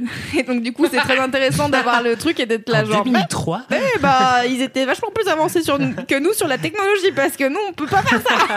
Je rappelle que Les croiseurs 2019. interstellaires de 2004 vont attaquer la Je nouvelle rappelle nation du coup européenne. que 2019 c'est l'année où Akira, qui est un très célèbre animé de science-fiction, Ah, euh, se déroule et qu'on est donc tous censés se saper comme dans Akira, ce qui est pas dégueu. Avec les franchement, sont blousons bien sapés. de couleur trop Avec les blousons de là. C'est clair, moi je vais m'acheter une moto, une grosse Ouais, moto rouge euh, sur euh, Ils ont un là. gros look de motard, donc il y a des mais un peu à la mode japonaise et un peu futuriste. Donc Ah. franchement, je suis pas contre. Genre Non, je prends les fringues. Par contre, leur vie c'est grave de la merde. mais si on doit se saper comme dans Akira, non, franchement, je préfère ça que se saper comme dans le cinquième C'est élément. un délire, les, les gangs de motards qui se font des bagarres et à la fin t'as des bébés géants euh, bizarres. Quoi Ah, c'est trop bien. Akira, c'est c'est bien. C'est c'est très violent, c'est vachement Ah, c'est trop mortel. Euh, si je peux juste ajouter un truc sur. euh, en fait, juste on disait que il fallait attendre et tout. En fait, juste j'avais envie de parler d'un autre truc, mais je peux? Bah oui. Vas-y, Oui, non, mais du coup, en parlant d'attente euh, et le chemin et tout, en gros, bientôt sortira euh, Game of Thrones en, av- en avril. Bon, euh, Et, euh, et en fait, si vous attendez, moi, j'ai commencé à faire un truc pendant les vacances. J'ai pas commencé, je l'ai commencé et terminé d'ailleurs. Et j'ai regardé tous les tous les making of de tous les épisodes de, de Game of Thrones. Et, Et après, c'est moi la nerd. Franchement, t'en fais plus que je ne ferai jamais, quoi. Et T'écoutes quand même des podcasts qui font deux là- heures et demie. Ouais, Ah, moi ça ouais. me. Alors que là, tu vois, t'as des images. En fait, vraiment, c'est trop bien de voir le cast euh, en mode euh, en vêtements normaux. Tu vois, dire putain, aujourd'hui j'ai fait ça, c'était de la balle. Et en fait, tu te rends compte de tous les techniciens, tous les artistes qui travaillent Ouais. au quotidien pour fonder Game of Thrones et d'à quel point c'est une une mythologie qui est hyper euh, complexe. euh, D'autant plus quand il faut la créer euh, visuellement, quoi. Ils Et, avaient pas euh, fait une vidéo euh, making of de un- d'un dragon ou d'une bataille avec un dragon Si, c'est ça. Ouais. Bah, en fait, dernière saison, il y a ouais. une bataille avec un. C'est une des premières fois que tu vois un dragon en action sur le champ de bataille. Et ils avaient Et fait. c'est un euh, délire. ça, ouais, ils avaient- là, ils avaient sorti le making of assez vite parce que c'était vraiment un. ah bah, Clairement, vraiment tout leur budget, il est passé là-dedans. Ça Ouais, dure combien ça. les making of Ah bah c'est très court, je crois que c'est euh, Ah oui, un quart d'heure, 20 minutes Oui, à chaque fois euh, par épisode. Et donc ce fameux épisode, je crois que c'est celui-là dont on parle. Ah Oui, non, c'est peut-être celui à- d'avant. En fait, c'est la première euh, bataille euh, où Tyrion il se fait défonce là. Euh, non, c'est pas ça. Non, non, c'est ça, Non, non, c'est quand en fait il, Jamie il- quand il, en fait quand il, Jamie. quand Jamie il saute dans l'eau euh, parce Ouais, qu'il a deux doigts de se faire cramer le cul et que est- c'est ce qui est oui, oui, officiellement appelé, je crois, euh, un truc qui dit genre l'attaque du. euh, du train de vivre parce qu'en gros c'est ils ont Oui, plein de calèches avec tous leurs vivres qui sont en train de revenir et leur or et tout ce qui a un nom environ nul puisque les gens l'ont appelé euh, Field of Fire spontanément donc le champ de feu ce qui marche beaucoup mieux parce Ouais, qu'en c'est fait clair.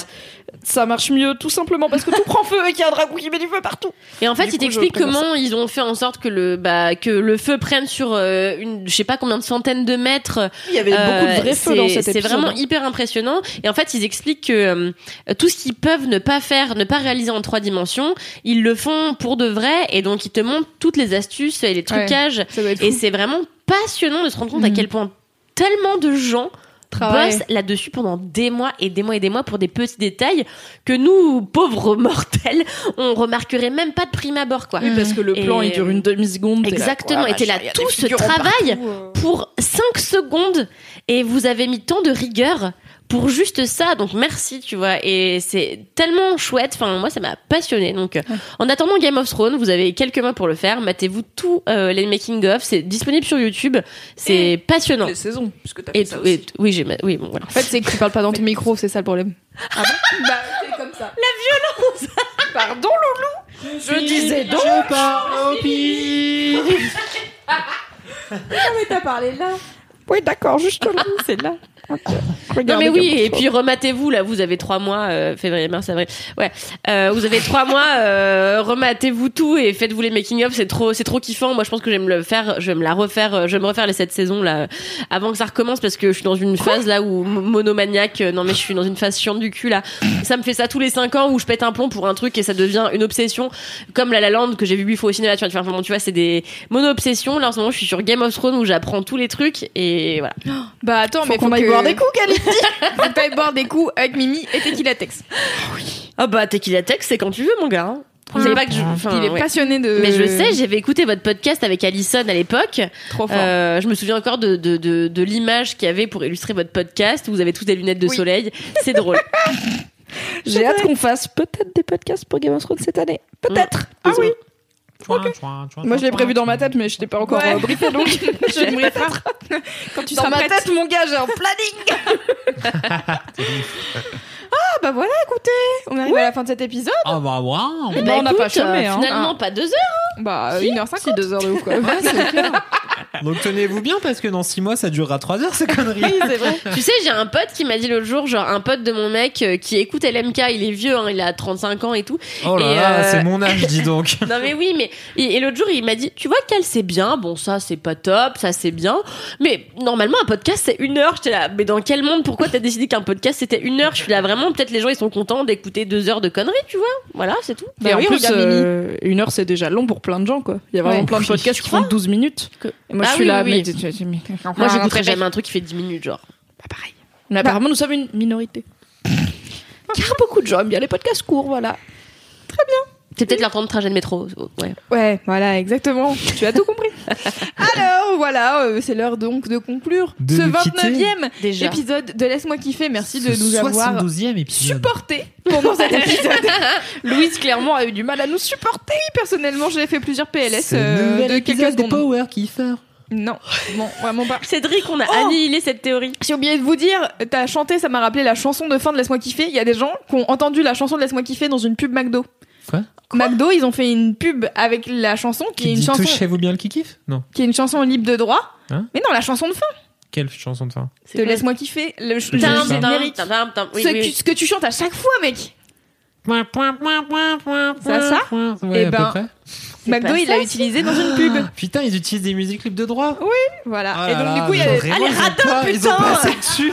Genre, ils vont pas assez de Big Mac pour se payer des chansons qui sont pas libres de droit. Putain, quel bande de Ah. radins. Apparemment Ah, On pas. sera jamais sponsorisé par McDonald's. Dommage. J'allais dire, McDo, si vous voulez pas mettre votre argent dans des chansons pas libres de droit, mettez-le chez Burger. King. Ah Non, j'essaie de les faire venir chez nous. Ah, Oh Il a là tout gâché. Bref. Bah, Heureusement bah, que c'est pas on toi le chef de la régie commerciale. Non. Allez, euh, j'arrive plus. Allez, Allez. dire au revoir et ma couille. bah c'était cool. Non, mais vous savez, à force, vous vous abonnez à Laisse-moi kiffer, vous en parlez autour de vous si vous avez bien aimé, et puis euh, vous mettez des étoiles sur iTunes et des commentaires parce que vous êtes des gens sympas, et vous nous suivez sur Instagram, at Laisse-moi kiffer, et euh, bah on se fait des bisous, et on se dit à la prochaine fois. D'ici là, Touchez-vous bien le kiki.